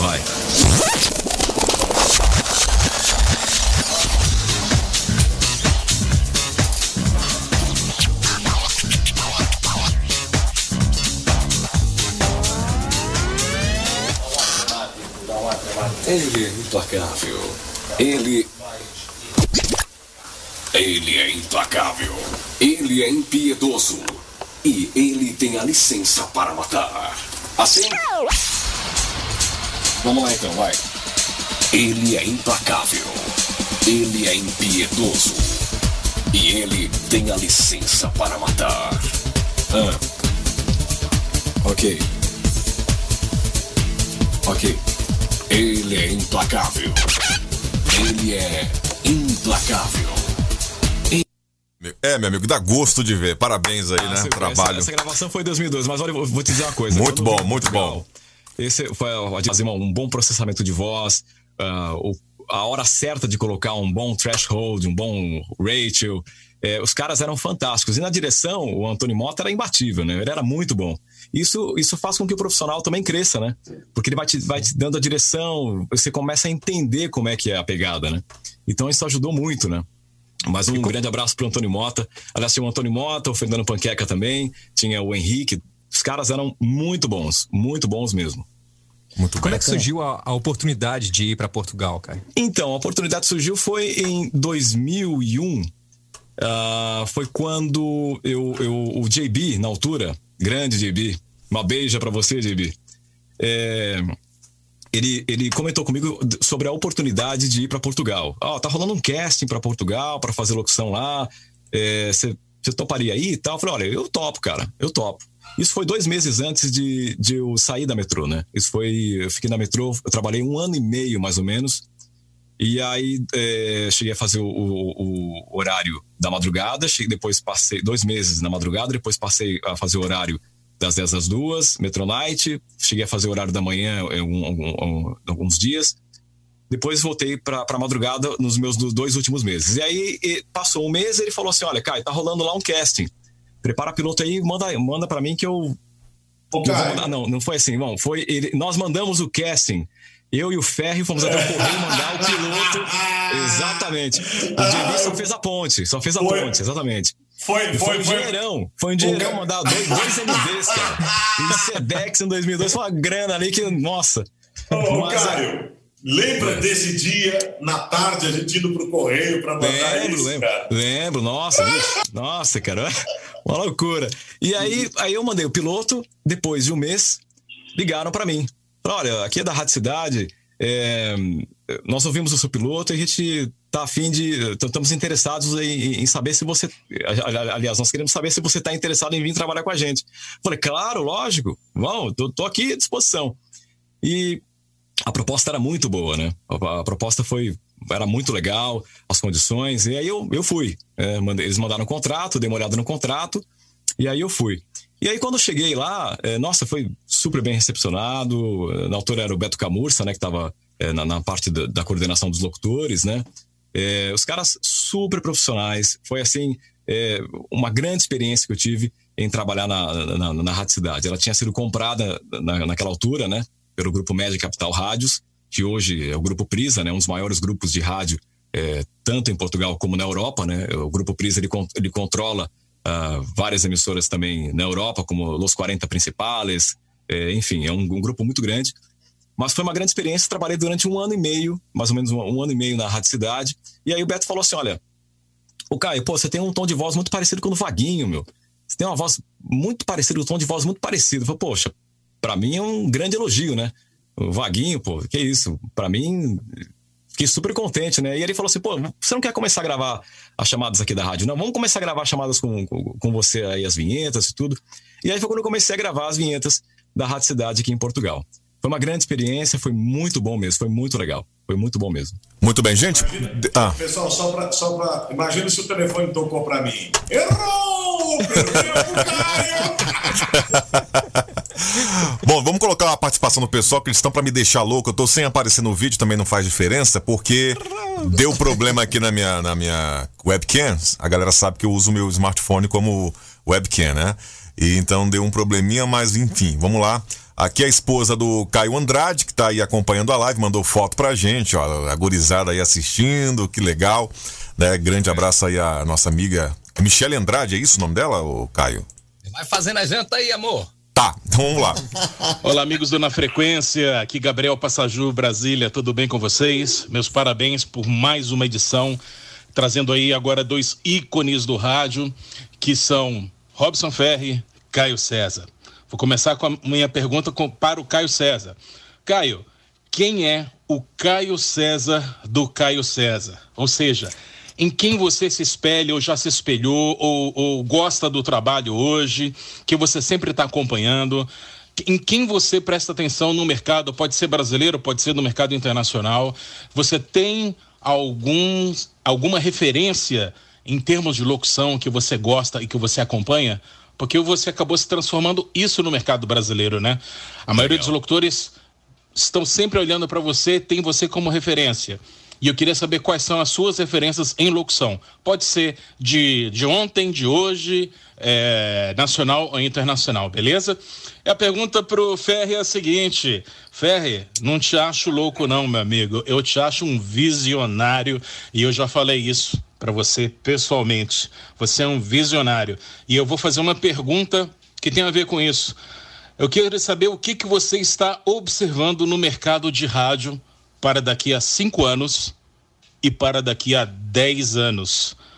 O que, que você está observando? Que estratégia você está planejando para o rádio do futuro? O rádio daqui a cinco anos? O rádio daqui a dez anos? Será a criação de outra empresa? O que, que você vai continuar inovando, meu amigo? Essas são as perguntas. Muito obrigado. Caio. Grande Passagio, olha, um abração para você, obrigado pela sua participação aí. Passagio é um, um, mestre também na, na área da comunicação, um grande profissional. Obrigado aí pela, pela, sua, pela sua pergunta. Bom, é, eu, desde, desde pequeno, assim, eu, como comentei no, no vídeo, eu ouvia muito rádio AM no início. Então, eu, assim, os meus grandes ídolos foi Paulo Barbosa, na parte do AM. No FM, tive uh, pessoas que me inspiraram, né? Foi o Vaguinho, uh, Emílio Surita, o Whindersson Clay. Uh, na parte de locução, tinha um cara que eu gostava muito de ouvir ele, era, acho que era o Antônio, Antônio Celso, Antônio, que era da Jovem Pan AM também. O Roberto Miller, era, tinha uma voz impecável. É, atualmente, eu, eu também, da parte de locução é, mais jovial, eu, eu, sigo muito o trabalho de um locutor americano que ele é fora de série. Eu acho que o, o passageiro já deve é, ter ouvido falar dele, já conhece, que é o Joey Cipriano. Ele tem uma, uma locução muito boa, uma locução rápida, dinâmica. Ele, é, ele, ele é, assim, é, é, fenomenal. E é um cara que eu me inspiro muito nele. Agora, tem muitos profissionais uh, hoje, né? O pessoal mais novo, né? Que também tem, tem feito um ótimo trabalho, né? Tem feito um ótimo trabalho. É, mas tem um cara também que eu, que eu, que eu tenho analisado bastante a locução dele, já não é, é muito novo, já tem também um certo know-how. É, o Ranieri. O Ranieri tem uma locução muito boa, o cara tá. Ele, ele é fenomenal. E é um cara também que eu acompanho muito o trabalho dele. Ele tá de parabéns também. Oh. Poxa, Bem, bola. Passajou, primeiro, obrigado pelo carinho, um cara embasado de muito conteúdo, de muita experiência, um cara que da área técnica, na área de mercado, de concepção. Se você puxar na, na, no feed dele, você vê coisas de cinco anos atrás falando exatamente o que está rolando hoje. Então, Passajou, e é um cara pé no chão, humildão pra caramba. Porra, tem todo o meu carinho, obrigado, Passa.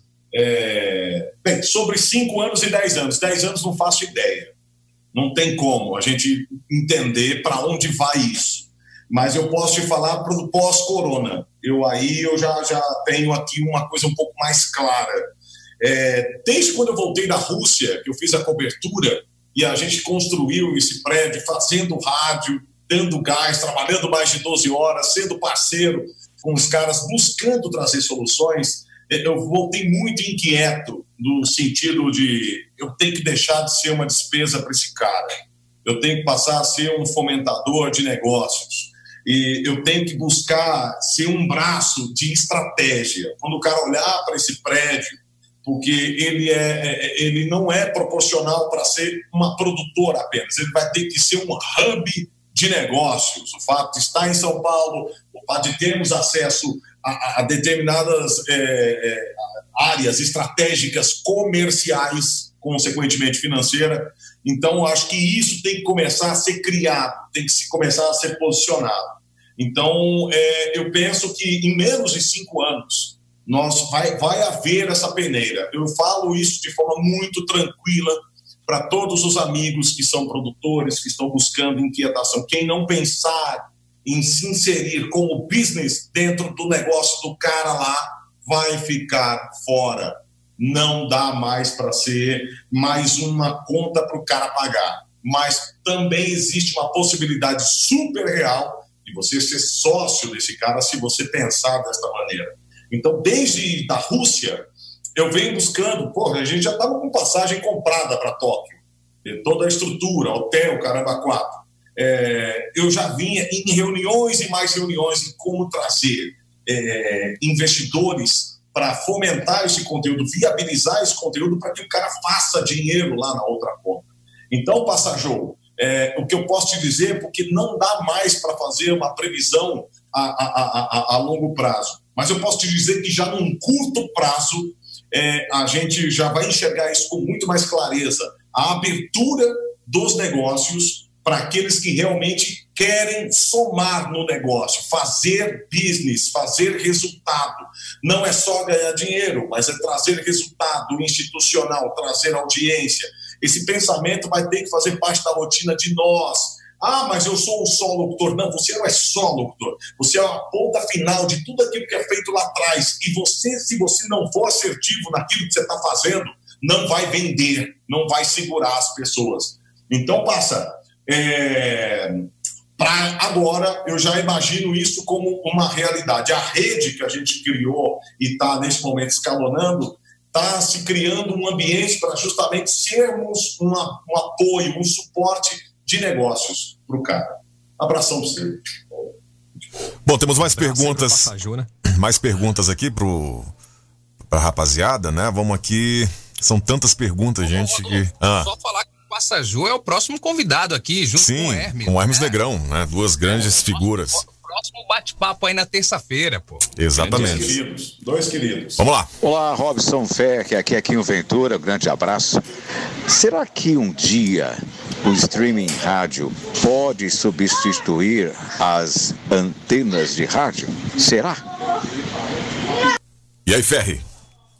Quinho Ventura! Um puta cara lá de Recife, ele que me botou na HB Estúdios do Elinho, quando eu fui de férias na Rádio Cidade de Recife, deixei um MD, ele já tinha cabelo grisalho, o Kim já nasceu com cabelo grisalho. E aí, cara, porra, mano, esse cara foi. Eu aprendi muito com esse cara, como receber as pessoas, não julgá-las, cuidado com os molequinhos que estão batendo na porta, cuidado com aqueles malas que, mano, tá fazendo muitas perguntas, esse cara quer estar tá aí para te ajudar. E o Quinho enxergou isso e me abraçou lá de uma forma incrível. Eu acredito que sim, tá? Nós estamos caminhando por um cenário que, em algum momento, a conta de luz de toda uma infraestrutura de transmissão talvez fique mais cara do que aquela que está sendo por pacote de dados. 5G está vindo aí, gente. Vai lendo artigos lá fora. O que, que a gente está tendo cada vez de forma mais rápida é deslocamento de tudo, de oportunidades, quando você vê uma tragédia dessa, o mundo todo parado, companhias aéreas e tudo, para para pensar que nesse momento está tá tendo um deslocamento de oportunidades. E isso no rádio também vai acontecer. Porque se a, se a geração de hoje consome streaming de uma forma super consistente todos os dias, e o streaming cada vez mais sendo mais barato, e, e você manter uma estrutura de FM, pode ser. Eu acredito que chega um momento que ela pode é, ser questionada igual uma M. O que, que vai diferir isso? Eu falo demais isso para os meus clientes. Emissoras, criem uma experiência e um relacionamento com o teu público, ao ponto dele ir para onde for necessário para continuar te consumindo. Hoje é rádio, já tem a internet tendo um peso significativo. Tutinha não construiu aquele estúdio do andar de baixo da rádio dele com dinheiro de FM foi com dinheiro de streaming e com o potencial que o Google enxergou. Para para pensar nisso. Então, gente, existe esse movimento. Eu adoro transmissor, adoro tudo, mas já falei até para amigos que são é, fornecedores de solução em transmissão. Isso é, um, em algum momento, sim, o streaming. O que a pessoa vai continuar buscando é uma experiência. Eu curto a 93 Play de Formiga. Tenho lá uma experiência na rádio. Porra, eu tenho continuidade no digital? Em algum momento, talvez eu ainda sou mais old school, ou ainda vou querer bater lá na frequência 93. Mas o meu filho, talvez não. Ele vai querer ter essa experiência, validar informações de internet, o tal do fake news, que eu acho que é um puta papel legal do veículo, no streaming. 5G vem aí para quebrar muita coisa. Para para ver o break da Globo, gente. Por que, que os caras batem com Globoplay, Globoplay, Globoplay, Globoplay? Você para para pensar, por que, que a Globo quer tanto estar tá com Globoplay? Porque as pessoas vão para o streaming. Não tem, isso é um caminho natural. Eu não consigo é, mensurar o prazo disso, e por, mas eu, eu, eu sempre alerto qualquer proprietário de emissora, comece a construir uma experiência sua, provinciana, tá?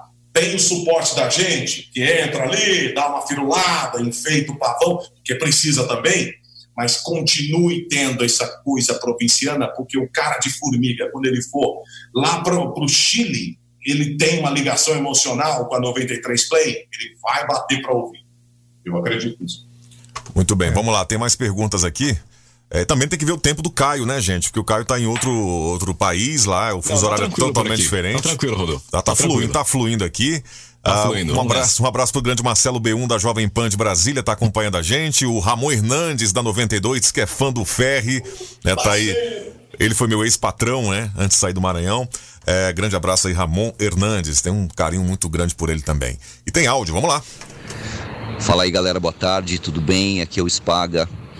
Quero mandar um abraço a todos, em especial aí ao Ferri e também ao Caio César, no qual tive a oportunidade de trabalhar junto com ele aqui na praia, na Jureia, revivendo os bons tempos da Jureia. Aliás, que eu não cheguei em casa ainda que eu tô em trânsito aqui, até tava ouvindo no Bluetooth aí a, a live.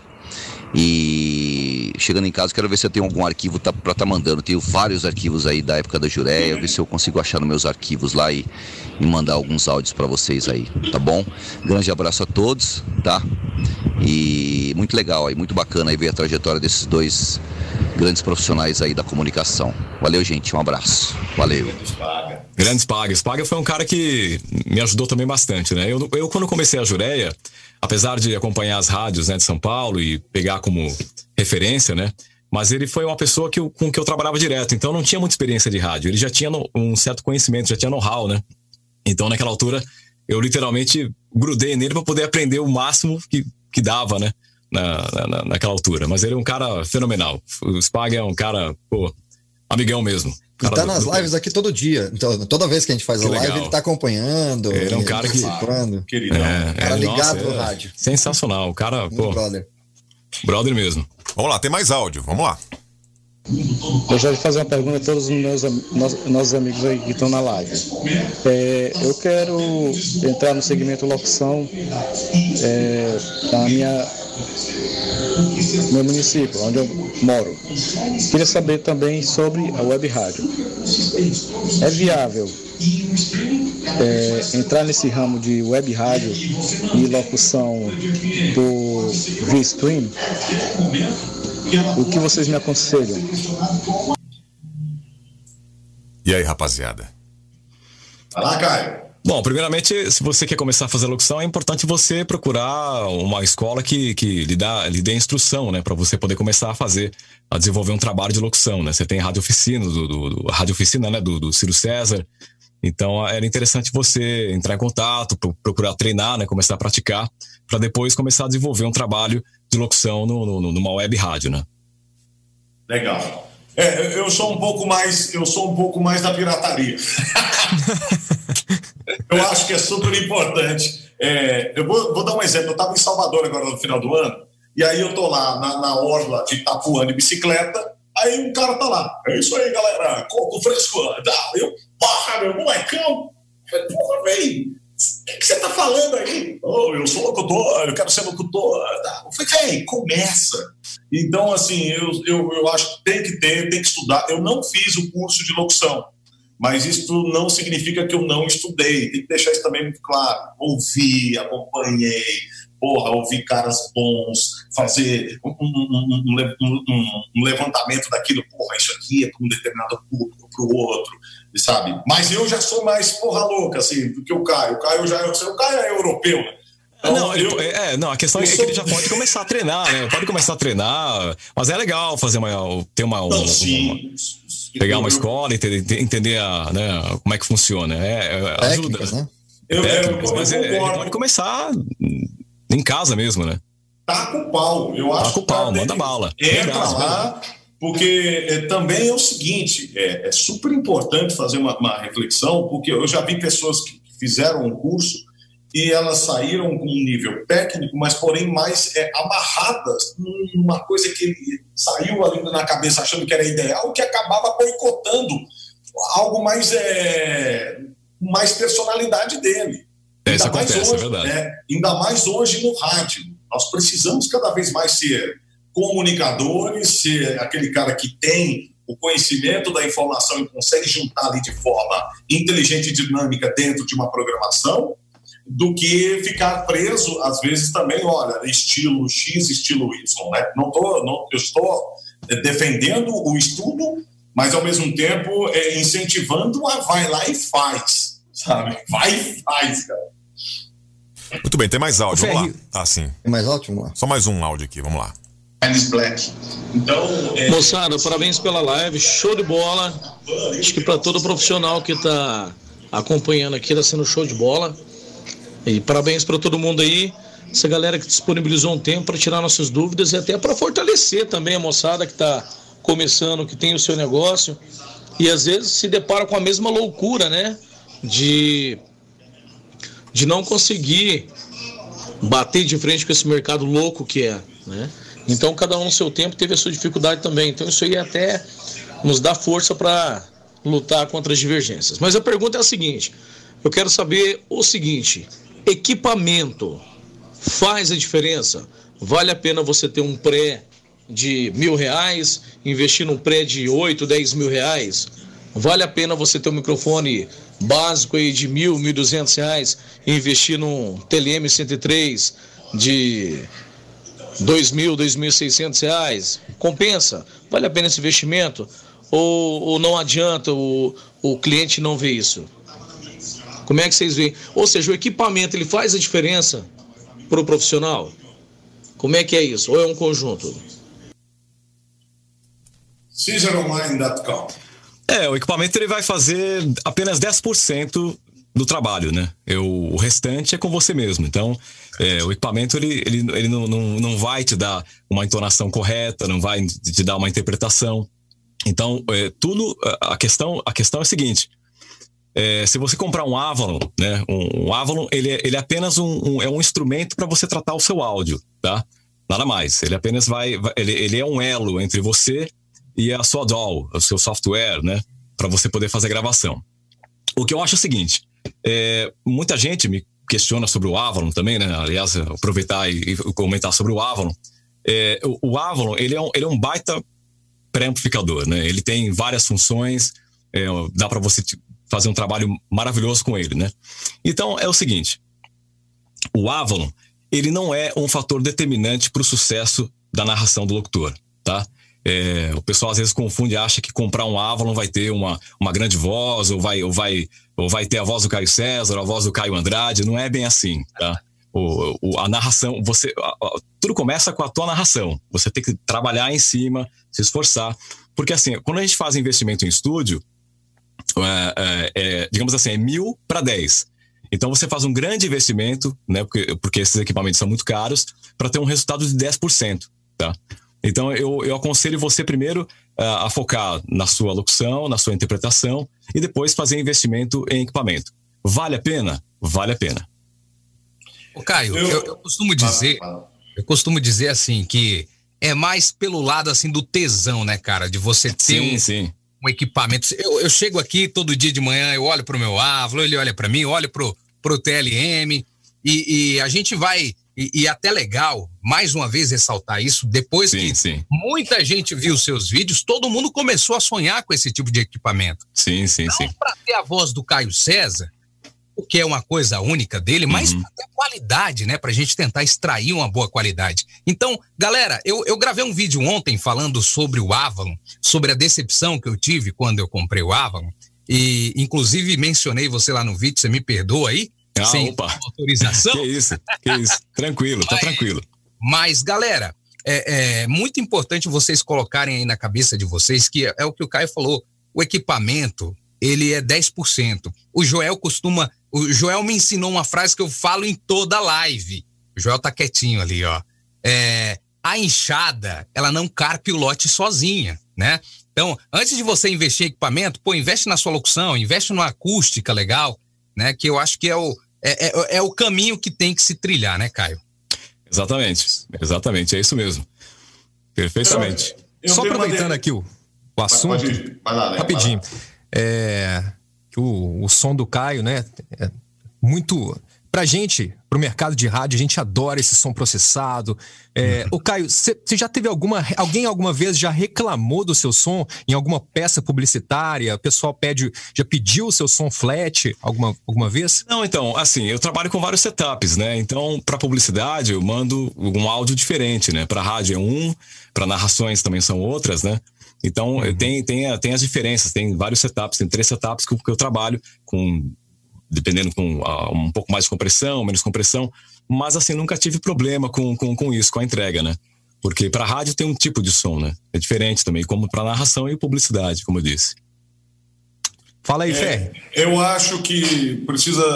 Quantas pessoas estão assistindo aí, gente? Só pra. Nesse momento aqui, nesse momento para mim tem 180 pessoas, mais aqui no, no, no- Eu tenho uma né? denúncia para fazer. Eu acho que o Caio precisa, em algum momento, ser desmascarado. Caio é acionista da Avalon, mora numa ilha na Oceania ali, entendeu? perto da Austrália, e nós, bobos, compramos esses aparelhos onde o Caio é acionista.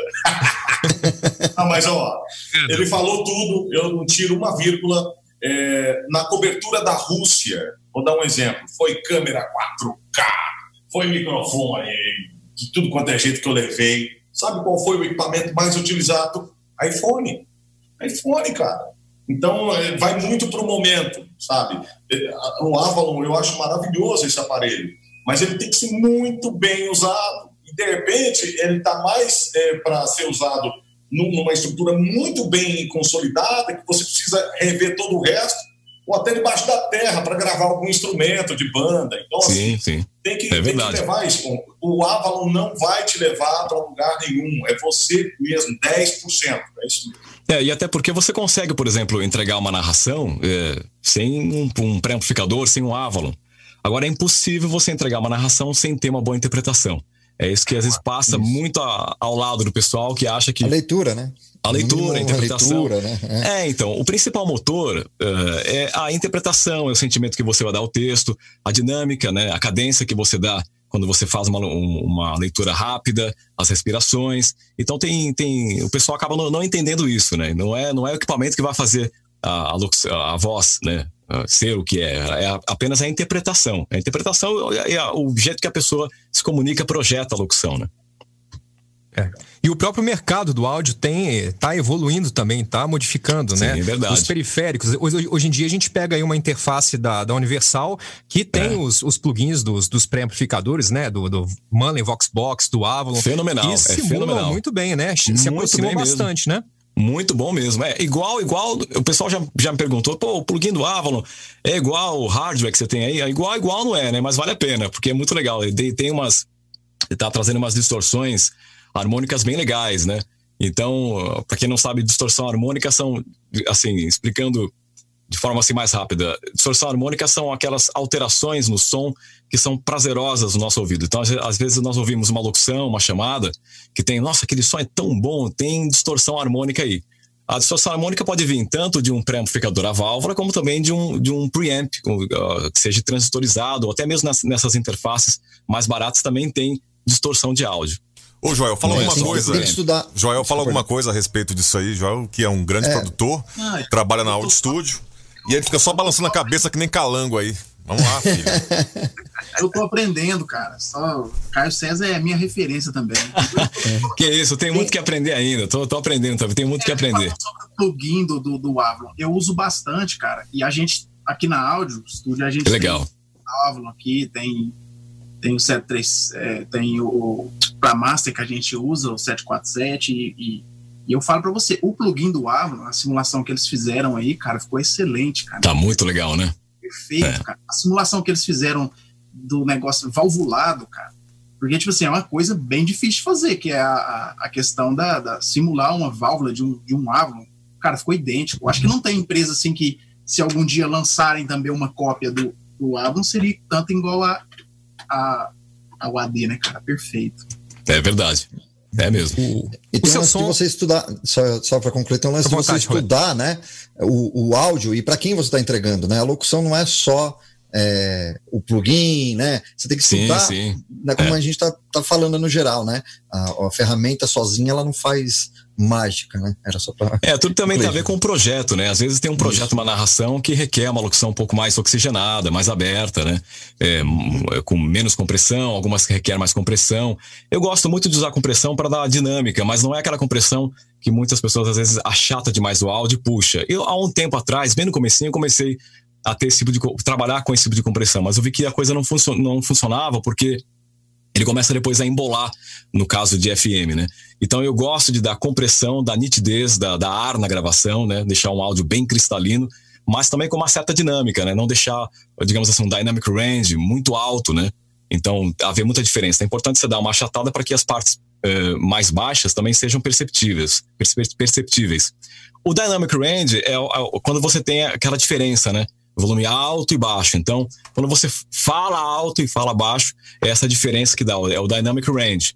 Então, quando você faz um, um threshold, dá uma, uma achatada, tudo vai, vai te ajudar a ficar um pouco mais perceptível também o áudio, porque não vai ter aquelas elevações tão altas e as partes mais baixas vão ficar mais altas também.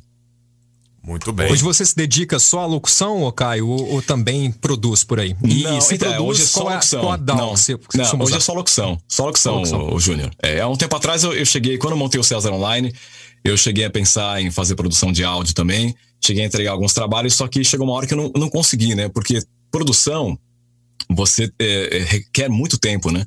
Então Verdade. não dá tempo. E locução também é, dá- requer muito tempo, porque você tem que ter tempo para poder absorver o texto, ler o texto, entender a mensagem e depois gravar, né? Fazer as suas marcações, as suas pontuações e depois gravar, depois editar, preparar e enviar. Então, produção, eu já fiz muita produção, é, gosto demais, mas o pouco que eu faço é, ou no caso de publicar algum vídeo, né, os voice sessions, assim, mas eu deixei de fazer produção, mas gosto muito de fazer produção. Acho muito legal.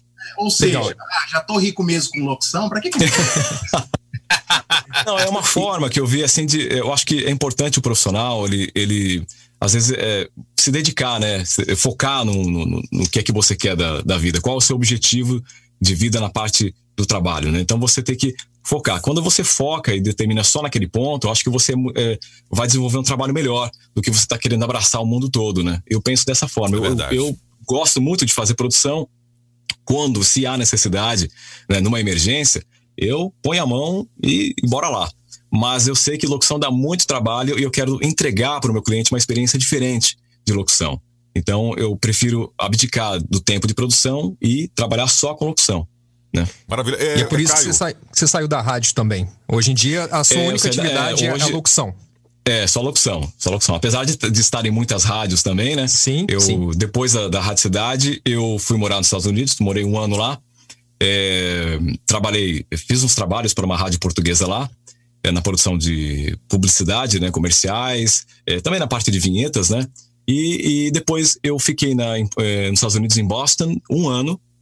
Depois, um colega meu que estava na Rádio Cidade, ele recebeu uma proposta para trabalhar na 94 FM em Leiria, que é aqui em Portugal.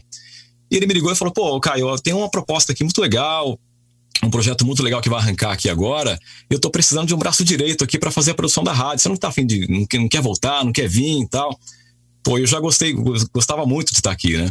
E aí eu aceitei, a- proposta, a proposta era muito legal, né? Muito boa. E aí eu voltei e produzi toda a Rádio 94, né? Aqui em Leiria. Esse meu colega ficou um ano na rádio Depois eu fiquei é, no lugar dele, fazendo a, a, coordenação e produção, junto com a Sônia Clemente também, uh, para fazer toda a parte de marketing da rádio, que era mais a parte dela também, e também a coordenação artística da rádio. Mas foi um, foram seis anos que eu fiquei na 94, foi, foi um, seis anos maravilhosos, né? Porque tinha toda a liberdade para você construir uma imagem né, da, da, da rádio, Radio Imaging. Então foi muito legal mesmo. Mas depois chegou um tempo que foi, quando foi na 94, foi em 2004, né? Então, só para só o pessoal se situar.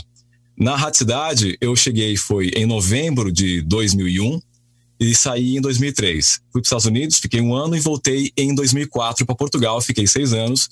E depois, em 2000, depois que eu voltei em 2004, 2005 foi quando eu criei o César Online para dar assessoria é, para emissoras de rádio, para empresas, na, na, parte de radio image, né, para cuidar da imagem com a entrega de locução publicitária, rádio, televisão. Ô, Caio, você Oi. lembra da, da, cantadinha que a gente fez na abertura do site? Lembro, lembro.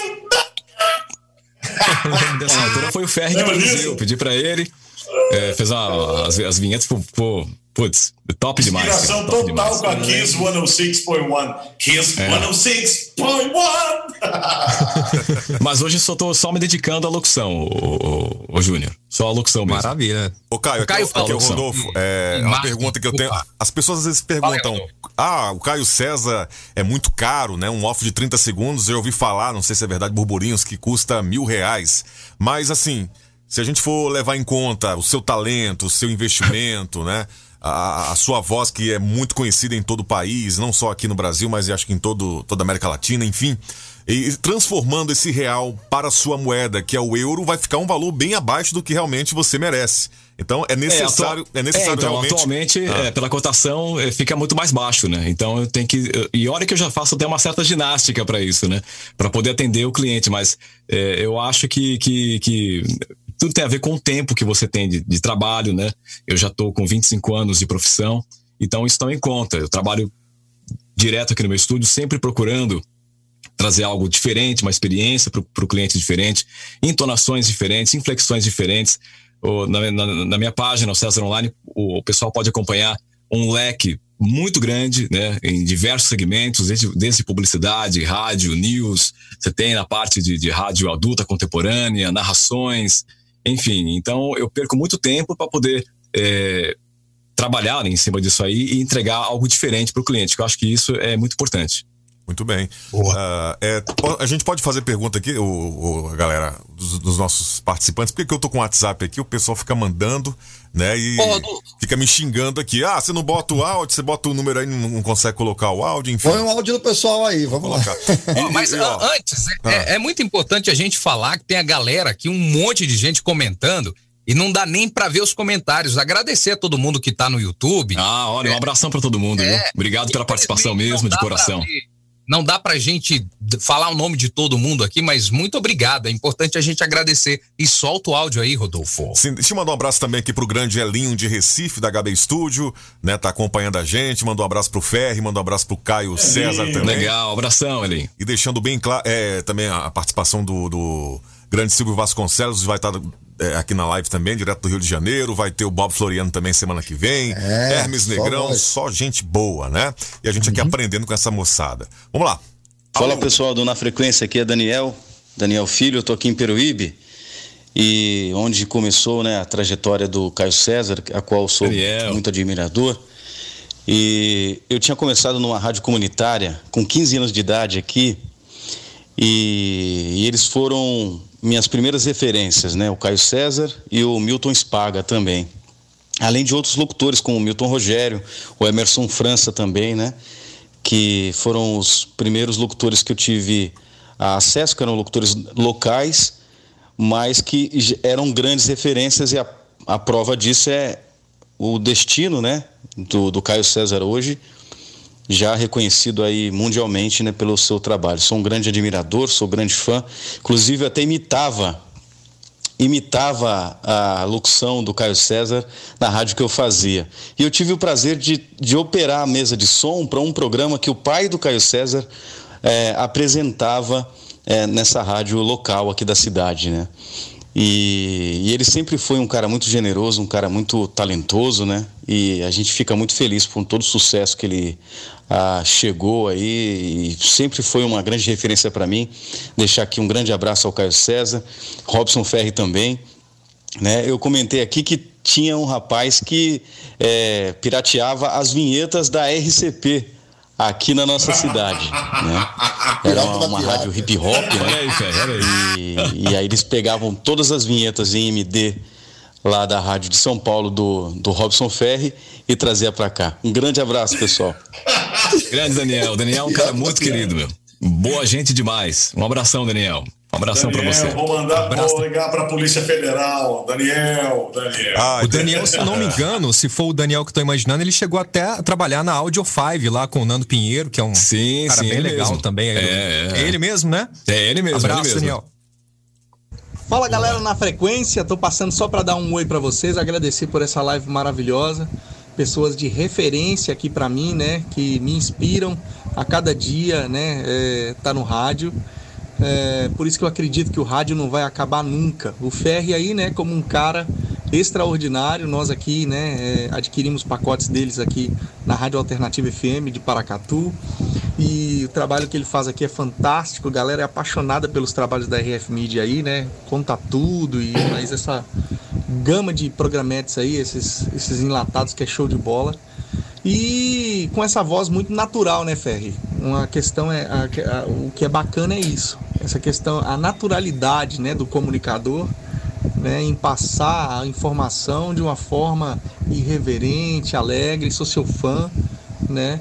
E o Caio César, que é uma das minhas né, é, referências aí de muitos anos, né, escutando, né, tentando. Quem nunca fez isso, né?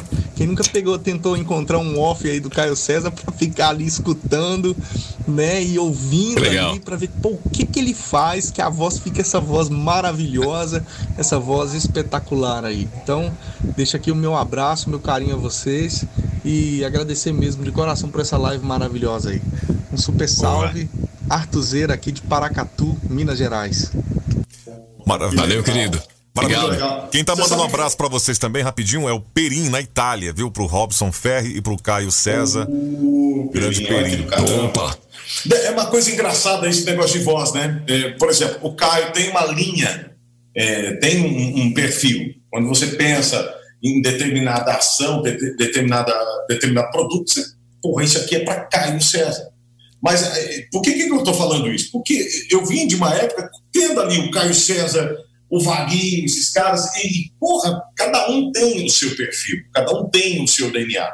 E é super importante nós termos aquele momento de imersão, de referência, de pegar até, porra, deixa eu tentar fazer igual tal pessoa, tal outra pessoa, mas também em algum momento começar a construir a sua identidade. Vou dar um exemplo prático que nós temos aqui, eu e o Caio, nós atendemos emissoras pelo Brasil, onde em algumas regiões a gente é concorrente. Né? Deixa eu mandar um abraço para o Ramon, Ramon lá de São Luís. Aí Eu sou da 92 e o Caio é locutor da Nova FM, que é uma puta rádio também lá.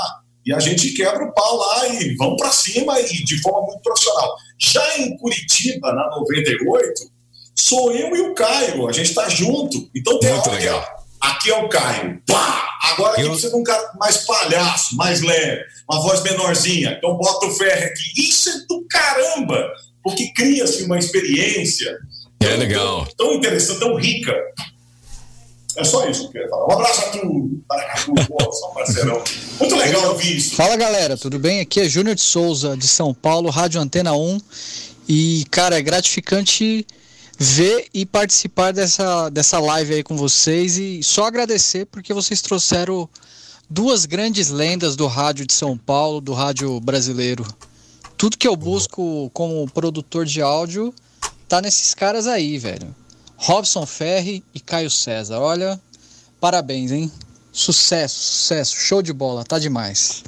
Juninho, grande abraço pro Juninho aí. Obrigado, E aí, Juninho. galera? Um abraço pra você, viu? Boa noite pra vocês aí. Tô ouvindo aqui a live de vocês. Eu, eu e tô escutando aqui a live de vocês. Sempre escuto a live de vocês. E uma pergunta pro Caio César aí, que eu sou muito fã, certo? Caio César, eu queria, eu queria saber de você. Eu gravo aqui com um microfone de Berger e uma mesa e uma interface da Berger também. O MC205. Sem pressa, sem nada. Eu queria saber de você, Caio César. Qual plugin da Waves eu devo usar só na voz? Só isso. Essa pegou. Grande Adalto de Ceará, do Ceará. Grande Adalto, agora você me pegou, hein? Um plugin que você possa utilizar. Você tem vários, você tem. Agora, agora sumiu o nome Kit. Waves, ô, ô, cara, o Kit Waves. É, um Rivox, né? É. É, o R-Vox ele é muito bom, tem o, é, o R-Vox ele é muito bom. O Waves eu já cheguei a trabalhar com ele há um tempo atrás. O R-Vox é muito bom, você tem o Ultra Maximizer para colocar um pouco de threshold nele, mas não em, em excesso, né? É, mas o R-Vox é muito bom. O R-Vox é, é- é indicado. Olá, meninos. Boa tarde. Eu sou Rosângela Sena, aqui da cidade de Jequié. Trabalho na 95 FM. E quando uma grande empresa te procura para fazer um trabalho em homenagem ao Dia Internacional da Mulher e simplesmente por você ser mulher quer que apresente de graça, 0800. E aí, o que é que vocês acham disso? Da valorização do profissional? Uma mulher me procurou para fazer uma homenagem ao Dia Internacional da Mulher e queria que eu não cobrasse cachê. Ah, mas não é só mulher, não, né, galera? É, geral. Acho que isso não rola, né? Tem que haver um, uma, uma bonificação né, pro trabalho do, do- do profissional. Isso aí não, é, meio, é muito complicado, né? Ô, não é só você, não. Fica tranquilo, que o É, homem gente, tem que também. pagar um cachê enorme pro Ferri poder fazer a live aqui com a gente, porque senão ele não ia aceitar, né? Ah, Vai nessa, vai nessa. Aí, ó. Rosângela é um Depende muito da proposta, né? A Rosângela é uma excelente locutora lá da 95, onde eu sou voz padrão. Um beijo pra Legal. Legal, um beijão pra Rosângela. Só mudando um pouco o foco aqui, eu queria falar é, dessa. Cara, não teve quem não falou da tal linguiça, né, o Robson Fé? É, é, eu falo, gente, que os loucos vieram pra confundir os sábios. O, o Ferri não é louco, não, mas é um cara muito inteligente. Ô, Ferri, depois que passou essa onda da linguiça, o Ratinho veio falar com você, o Danilo Gentili, descobriram quem é o dono real da linguiça, ô Ferri? Vamos lá, vamos começar. Porra, é muito engraçado, porque eu sabia que esse touro selvagem chamado Linguiça FM, ele ia trazer muita movimentação. Eu lembro como se fosse ontem, eu falando isso pro Caio. Caio, é, vamos fazer o Caio. O Caio é um cara muito cuidadoso com a história dele, com o nome dele. O Caio, é, porra, eu tô com o Caio já há uns 20 e tantos anos, então eu sei da seriedade. Mas chegou uma hora assim que a gente tinha aquele ponto de tensão da ação da linguiça. Porque tinha um nível de, de falta de previsibilidade para onde iria. Mas a gente foi tomando muito cuidado. Para quem, assim, eh, foi engraçado, porque eu sabia que a linguiça poderia gerar alguma- algumas rejeições, principalmente com pessoas que, de repente, eh, têm direito de não concordar, oh, mas quando usaram argumentos que eu denegri o rádio, que eu estava ali eh, jogando a credibilidade do rádio fora, eu fiquei assim, gente, mas porra, por que, que você está tomando essas dores? Eu tomei um cuidado de levantar pessoas, assim, principalmente as mais barulhentas. Onde está essa pessoa inserida? Ah, numa rádio concorrente da nossa. Ah, então desculpa, vai ter que ficar puto mesmo, faz parte do show. Quando você faz algum trabalho, ele dá um barulho. O outro, ah, o cara não está mais no mercado e tem um nível de frustração e uma carga e, e- e culpa tudo e todos. Cara, vamos deixar Ferri. um pouco mais leve. Ferri, para o pessoal entender, vou colocar o VT aqui da linguiça. Pra, de Boa. repente, você que tá voando aí, não sabe que, que diacho é linguiça que esses caras estão falando. Vamos lá. Vai. Dia 3 de junho, um outdoor foi instalado em uma das principais estradas de acesso a São Paulo. Anunciava uma rádio com um nome totalmente fora do comum. Causou espanto. Linguiça FM, que p... é essa? Não demorou muito para curiosos compartilharem essa informação nas redes sociais. Olha lá, meu. Rádio Linguiça, velho. Um outdoor, anúncio caramba. No site, tinha uma contagem regressiva e um player tocando vinhetas da mais famosa produtora de jingles do mundo, a Real World e a voz de um dos locutores mais cobiçados do mercado. Linguiça FM. Henrique do Vale, representante da produtora, deu uma declaração. É verdade, a gente gravou um pacote de jingles para eles.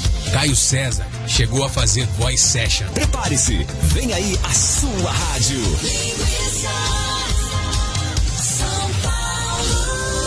E agora? É, é, verídico isso, velho? Essa linguiça é massa, FM. Especulações de todas as partes. A linguiça derrubou a Globo, Tonho. Deve ser gente grande, não é pequeno. Esse nome, linguiça, é uma coisa muito ousada, sabe? Envolve um pouco a metropolitana. Eu acho que isso daí faz parte de uma campanha de marketing pro lançamento de uma rádio.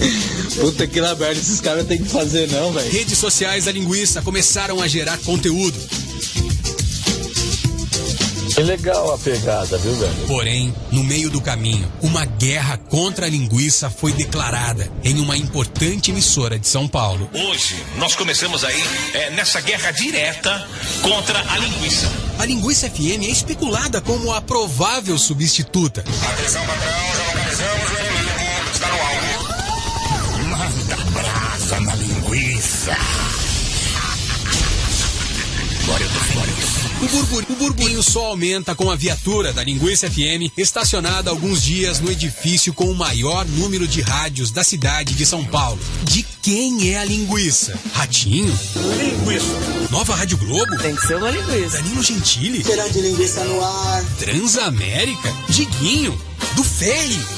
Tudo isso aconteceu em apenas duas semanas. Se for alguma jogada, os caras estão fazendo barulho, cara. Uma marca jamais imaginada se tornou um terreno fértil para a criatividade. A rádio vai ser com pitadas de humor. Dessa aí vai estourar. Mete um sorro lá todo doido lá, você vai ver se não. Sou linguiça e meu nome é professor. A Linguiça FM se tornou um grito no mercado de profissionais e até mesmo de ouvintes por novidade. E com certeza aqui em Ibaiti, no Paraná, eu vou ouvir Linguiça FM. Meu Deus do céu, começa logo pra gente curtir boa música. Foi criada para provocar. A gente tá aqui curioso para saber como é que vai ser a programação aí da Linguiça FM. E ela fez isso. Deixou as pessoas ansiosas, engajadas. Que a Linguiça FM tenha muito sucesso, crescimento e reconhecimento. Você não precisa gostar da proposta da Linguiça FM. Mas não pode negar que ela criou expectativa. Essa campanha foi bolada para lançar um novo produto de conteúdo da agência RF, o Conteúdo Play. Bom, vamos deixar agora a explicação com ele, né? Robson Ferri, meu Deus do céu, sensacional, sensacional, parabéns. Sensacional. Foi uma baita sacada. Nossa, foi. Ó, eu perdi Animal. 4 quilos nessa. E, e- e- e é muito engraçado que tem momentos da vida, vou falar isso para todos, em que você vai ter que fazer escolhas e às vezes essa escolha foge da lógica. Então, isso sirva de, de- de exemplo para todo mundo. Se eu falasse de uma forma. eh, Quando eu falei nos primeiros momentos, quero fazer a linguiça FM, porra, você é louco. Mas tem todo um contexto. Eu já vinha dando palestras pelo Brasil falando pare de encher linguiça. Eu já vinha fazendo isso. Fiz em Ribeirão Preto, fiz em Uberaba, fiz no Nordeste em algumas cidades. Eu já vinha criando um ambiente. E aí chegou um momento que eu falei: eu não tenho dinheiro para apresentar a RF, o prédio novo. A gente acabou de construir isso. O que, que eu vou usar? Qual é o capital que eu vou usar? Vou contratar o cara mais ferrado de tecnologia, de mensagem programática do Google, do Instagram? Eu acredito demais na criatividade. Aí eu falei: não, nós vamos criar uma rádio chamada Linguiça FM, vamos soltar esse touro e a gente, no dia a dia, vai ter que lidar de uma maneira com que ele saia maior do que quando começou. Tudo isso é um preço, é um risco, mas é muito engraçado o Brasil diante de outros mercados. Quando eu liguei para o Henrique do Vale, parceiraço, eu falei, do Vale, quero comprar uma vinheta cantada da Real. Ele, pô, meninão, qual que é a rádio? Aí eu, cara, não é rádio, é uma ação. Ele, calma, explica. Linguiça FM. Ele, puta que pariu! Fudido, da hora! Aí eu vou falar com Mike Thomas, que é o gringo, dono da Reward. Pergunta se o gringo questionou, ah, será que isso vai? Meu, vamos fazer, tá dentro, manda escolher, you can choice, vai lá, escolhe, e chegou o pacote em cima da Light FM, o prefixo. Então, tudo isso foi feito no momento certo, que não é simplesmente ter a criatividade, mas é saber a hora de disparar isso. A Massa FM estava comprando a Eldorado, que é onde estava a Feliz. A Transamérica estava entrando o Fábio Faria no lugar do Luiz Guilherme, mudando. Rádio Globo São Paulo mudando aquele projeto mais talk show, indo para o cara que tem a gestão lá em Belo Horizonte. Todo o mercado se mexendo. E aí eu peguei um cara, um amigo meu de infância, que tem o sobrenome Benítez, Lu, é, Ricardo Benítez. E aí eu falei, vou botar o domínio no seu nome, vou botar o auditório e lancei isso.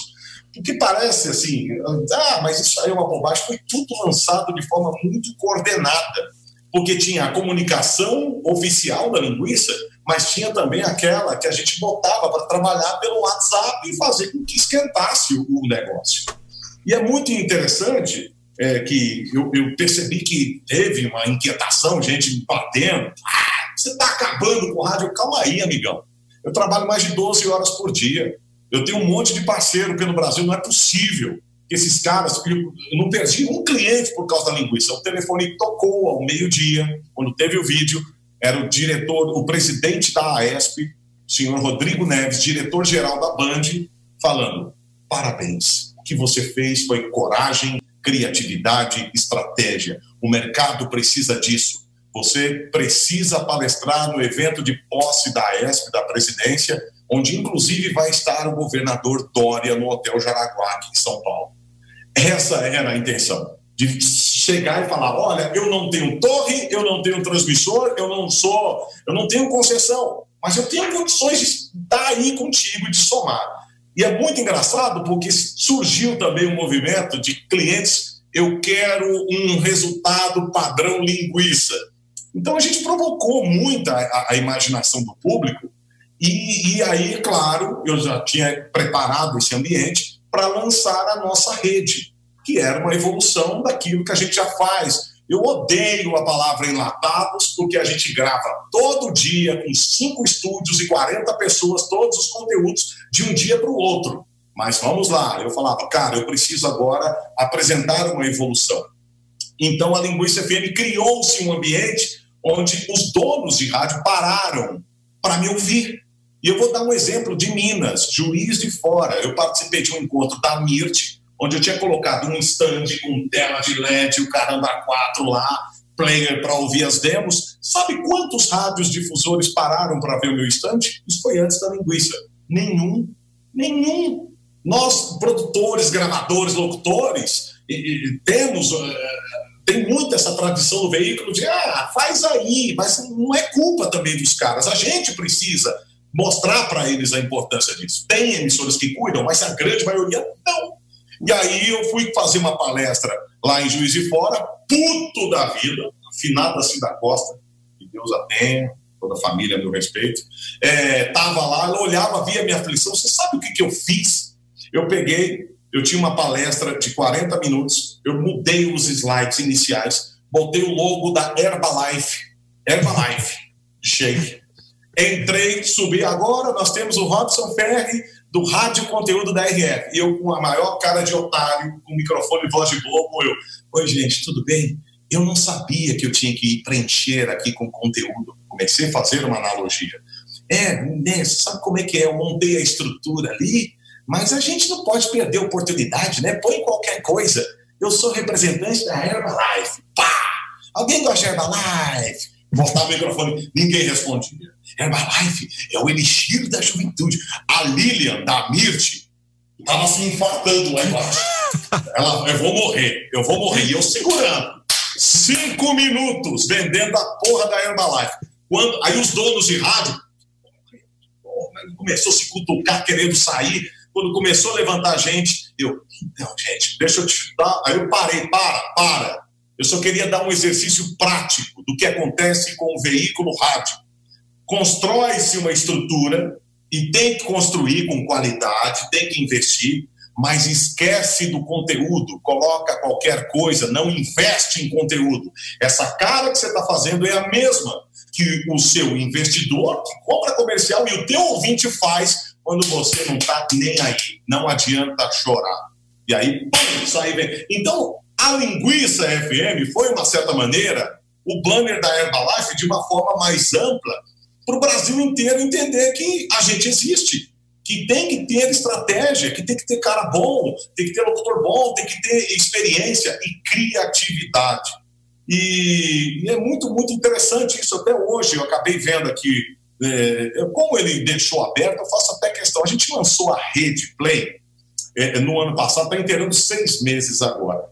E é impressionante como tem um, um grupo de pessoas que torce para não dar certo.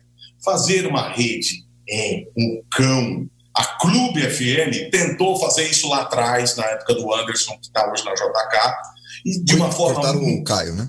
Ou eu. Alô? Oi? Oi? Posso seguir? Não.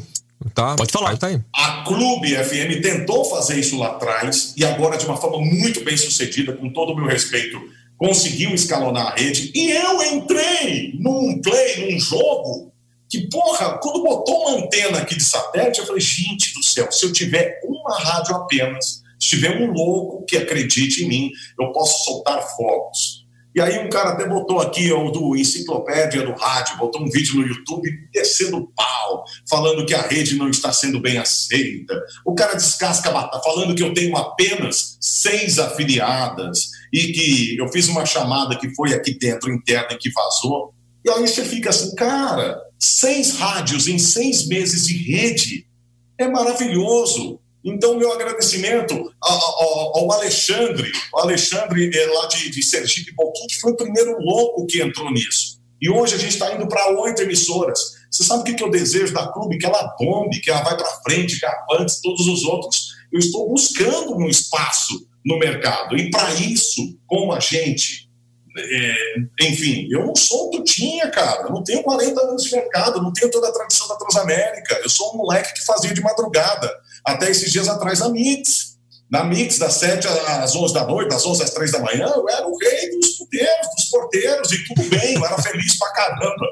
Mas é, foi muito para levar uma inquietação do tipo: olha só, dá para fazer. E é muito legal você ver rádios grandes no Rio de Janeiro, o pessoal da JB FM, da FM de Amigos.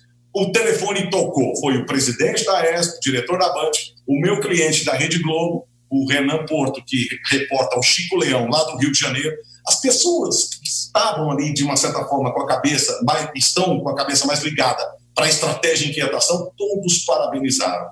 E aí eu, foi o que eu falei para o Caio, falei para o Henrique do Vale, conseguimos o que a gente queria, entendeu?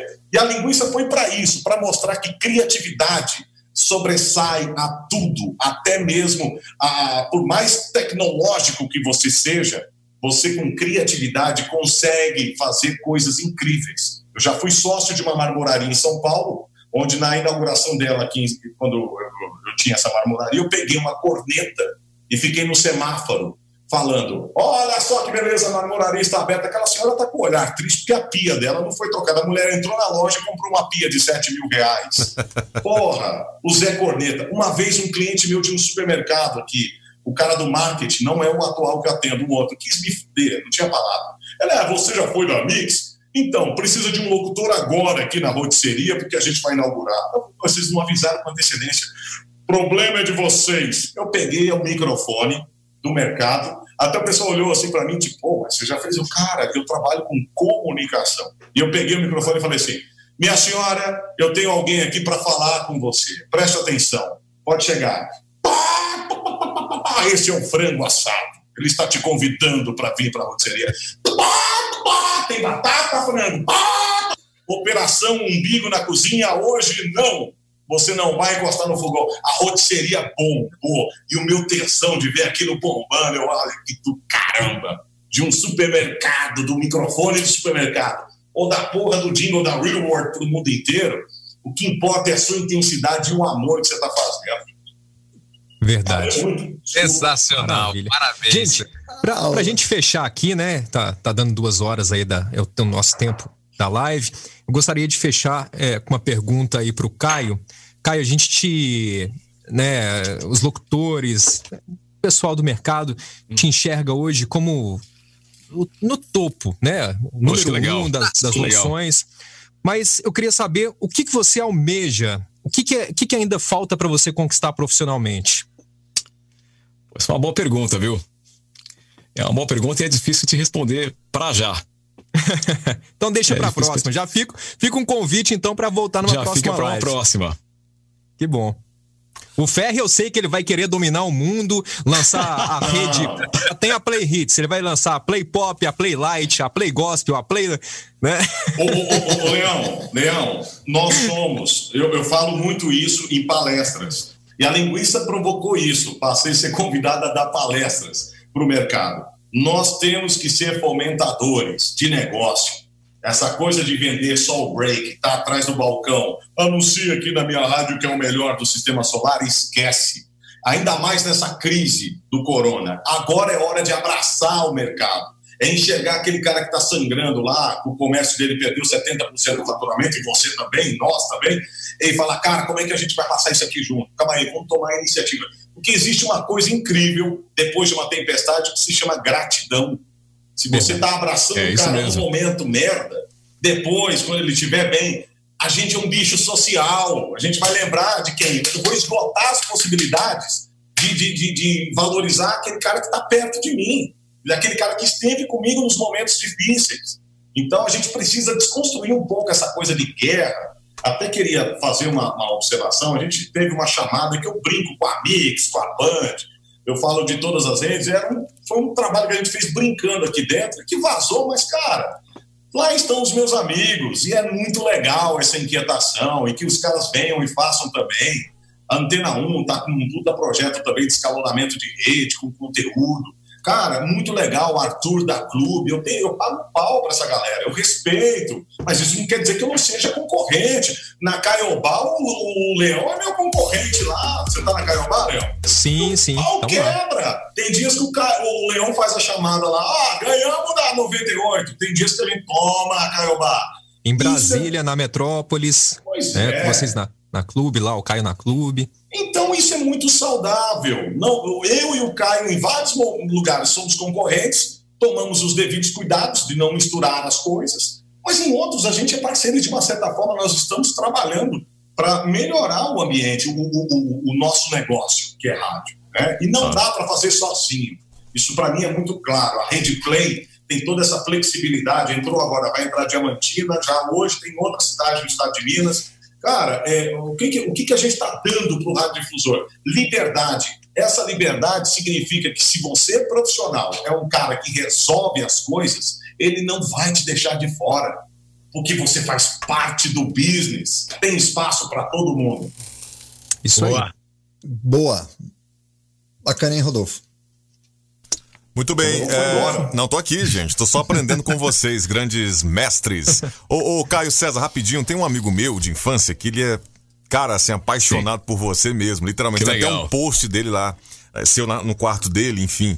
Né? Opa! Né? Ah, ele pediu para você mandar um abraço para ele, é o Leandro Rabelo, tá? Acho que Imperatriz do Maranhão ou a Alô, Leandro Rabelo de Imperatriz, um abração para você, meu querido. Obrigado pelo, pelo carinho de sempre, viu? Obrigado mesmo. Um, um abração para você. um abraço com alma. Pessoal, acabei, acabei de ter uma ideia aqui legal que eu acho que a gente pode adotar sempre para as próximas lives. Eu gostaria de, de pedir ao, ao Caio César e ao Robson Ferri que indicassem quem vocês, como telespectadores da próxima, do próximo Na Frequência, quem vocês gostariam de ver aqui como convidados.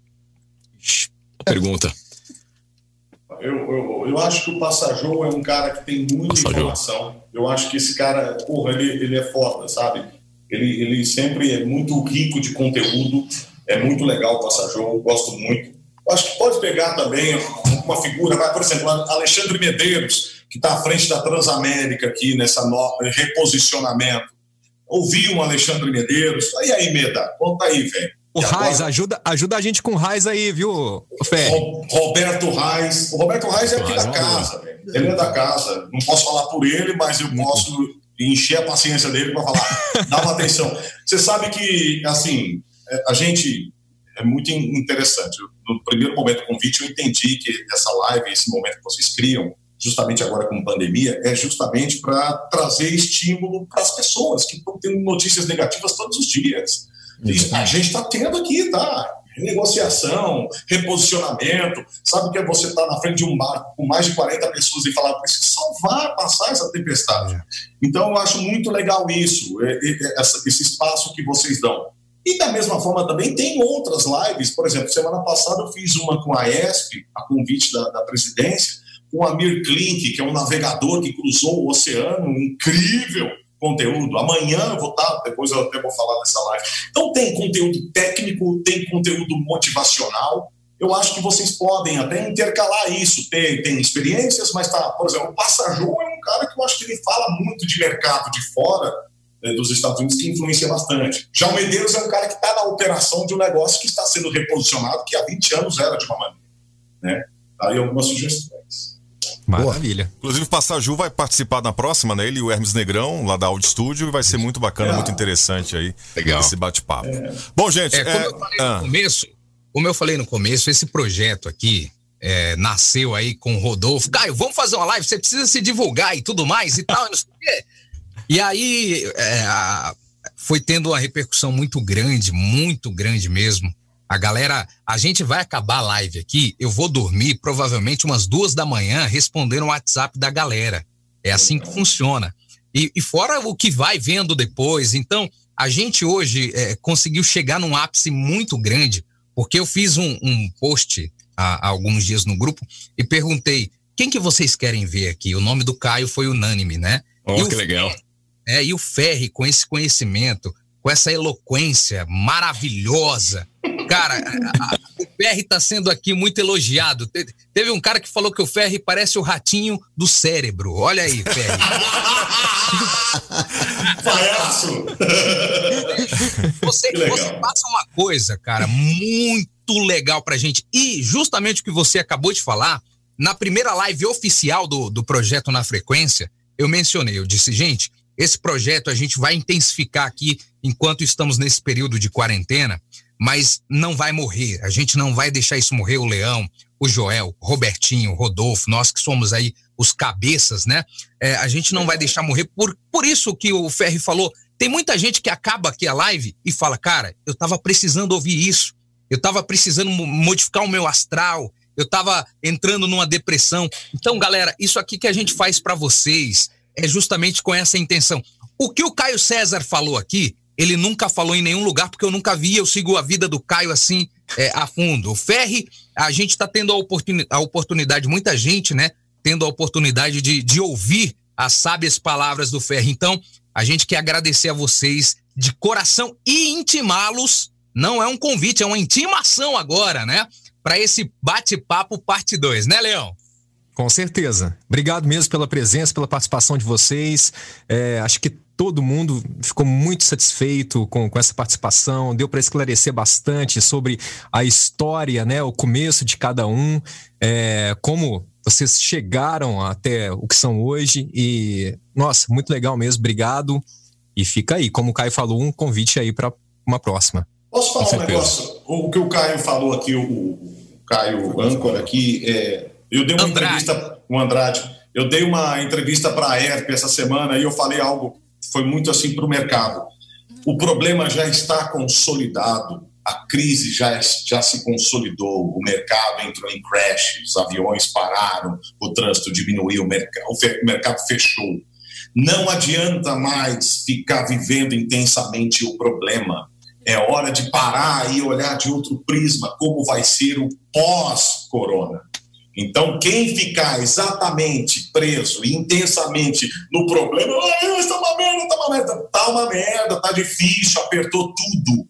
Você não vai sair dessa. E quando o mundo voltar, porque ele vai voltar, você já vai perder aí oportunidades incríveis. É deslocamento de oportunidades, gente. Crise tem isso. É muito interessante. Na crise, as pessoas se tornam mais inquietas, mais criativas, mais é, propensas a sair. Zona de conforto é uma merda, não tem palavra. Então, aproveite essa crise. Já entendemos que deu crash, que vai ter problemas diversos. Como poder fazer algo para tentar amenizar ou até mesmo sair maior.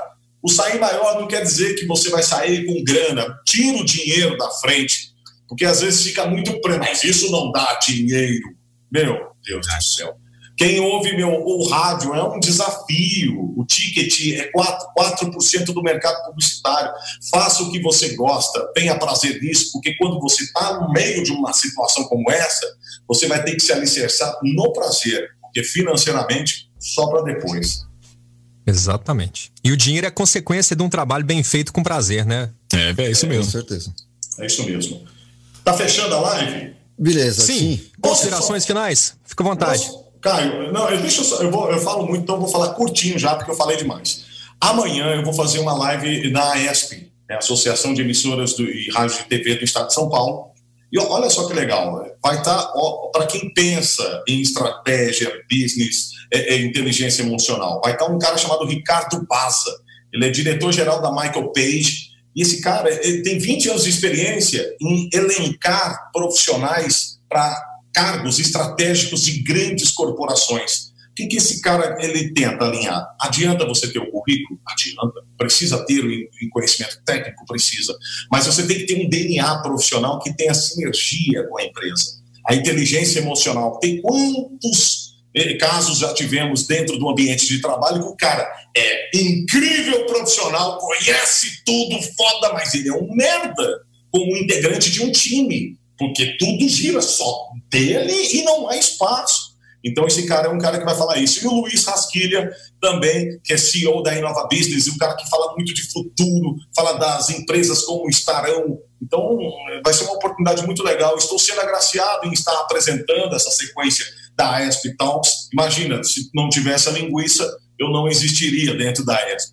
Então, eu quero, de uma certa forma, aproveitar estas oportunidades e levar um- uma certa energia, um- uma certa mensagem de nós que somos profissionais do tipo, ó, tem os donos, vocês, mas tem uma molecada, tem a galera que carrega o piano. E eu sou um carregador de piano que vou estar lá, então convido, vai ser amanhã, vou botar o link lá no meu Facebook. Um link no, no, no Face do Na Frequência, né? Para as pessoas que estão assistindo já acompanhar também. Muito bem, Só gente. a- a- a- o rosto do semblante do Caio já tá bem cansado. A gente tá aqui, são 7 são sete e 18 ele tá quase dormindo aí na live. Mas a gente agradece, viu, a sua disponibilidade, a sua participação, que foi muito Eu que agradeço. Obrigado pelo convite. Já agora, um abraço para todos vocês. E vamos marcar para uma próxima. Claro, com certeza. fica aqui o gostinho Mais de uma quero live. mais, né? Fica o gostinho de quero mais. E então é isso. Ah, tem também, só pra finalizar, todos os convidados a gente pede pra fazer uma vinheta ao vivo aqui. Pra gente salvar e depois colocar na abertura. Então, Caio César, se você puder falar na frequência do rádio, que a gente vai usar em outras vinhetas aqui. Depois a gente manda esse, esse mil conto pra você, esse milão aí, tá? Vamos lá. Preparar aqui. Ó, pegou a máquina, pegou a máquina, hein? Você ouviu Na Frequência, de volta na próxima terça. Na Frequência do Rádio. Putz, mano, tá louco, parabéns. Isso é uma Ô, voz. Eu me recuso, faça a minha vinheta, mas é o que eu tenho, é isso aqui pra eu Eu não vou gravar, meu, você tá louco? Daqui, daqui pra mim. Toma aí, toma aí. Que estrela, hein, Ferri? Tá, Não, tá de mas eu- estrela aí, mano. Não, mas que estrela, velho. Olha o Caio, acabou de gravar. Você ouviu na frequência. Isso é história. Semana que vem tem mais. Tô com vergonha, gente. Olha que coisa. Sou tímido. Muito bem, Muito legal. rapaziada.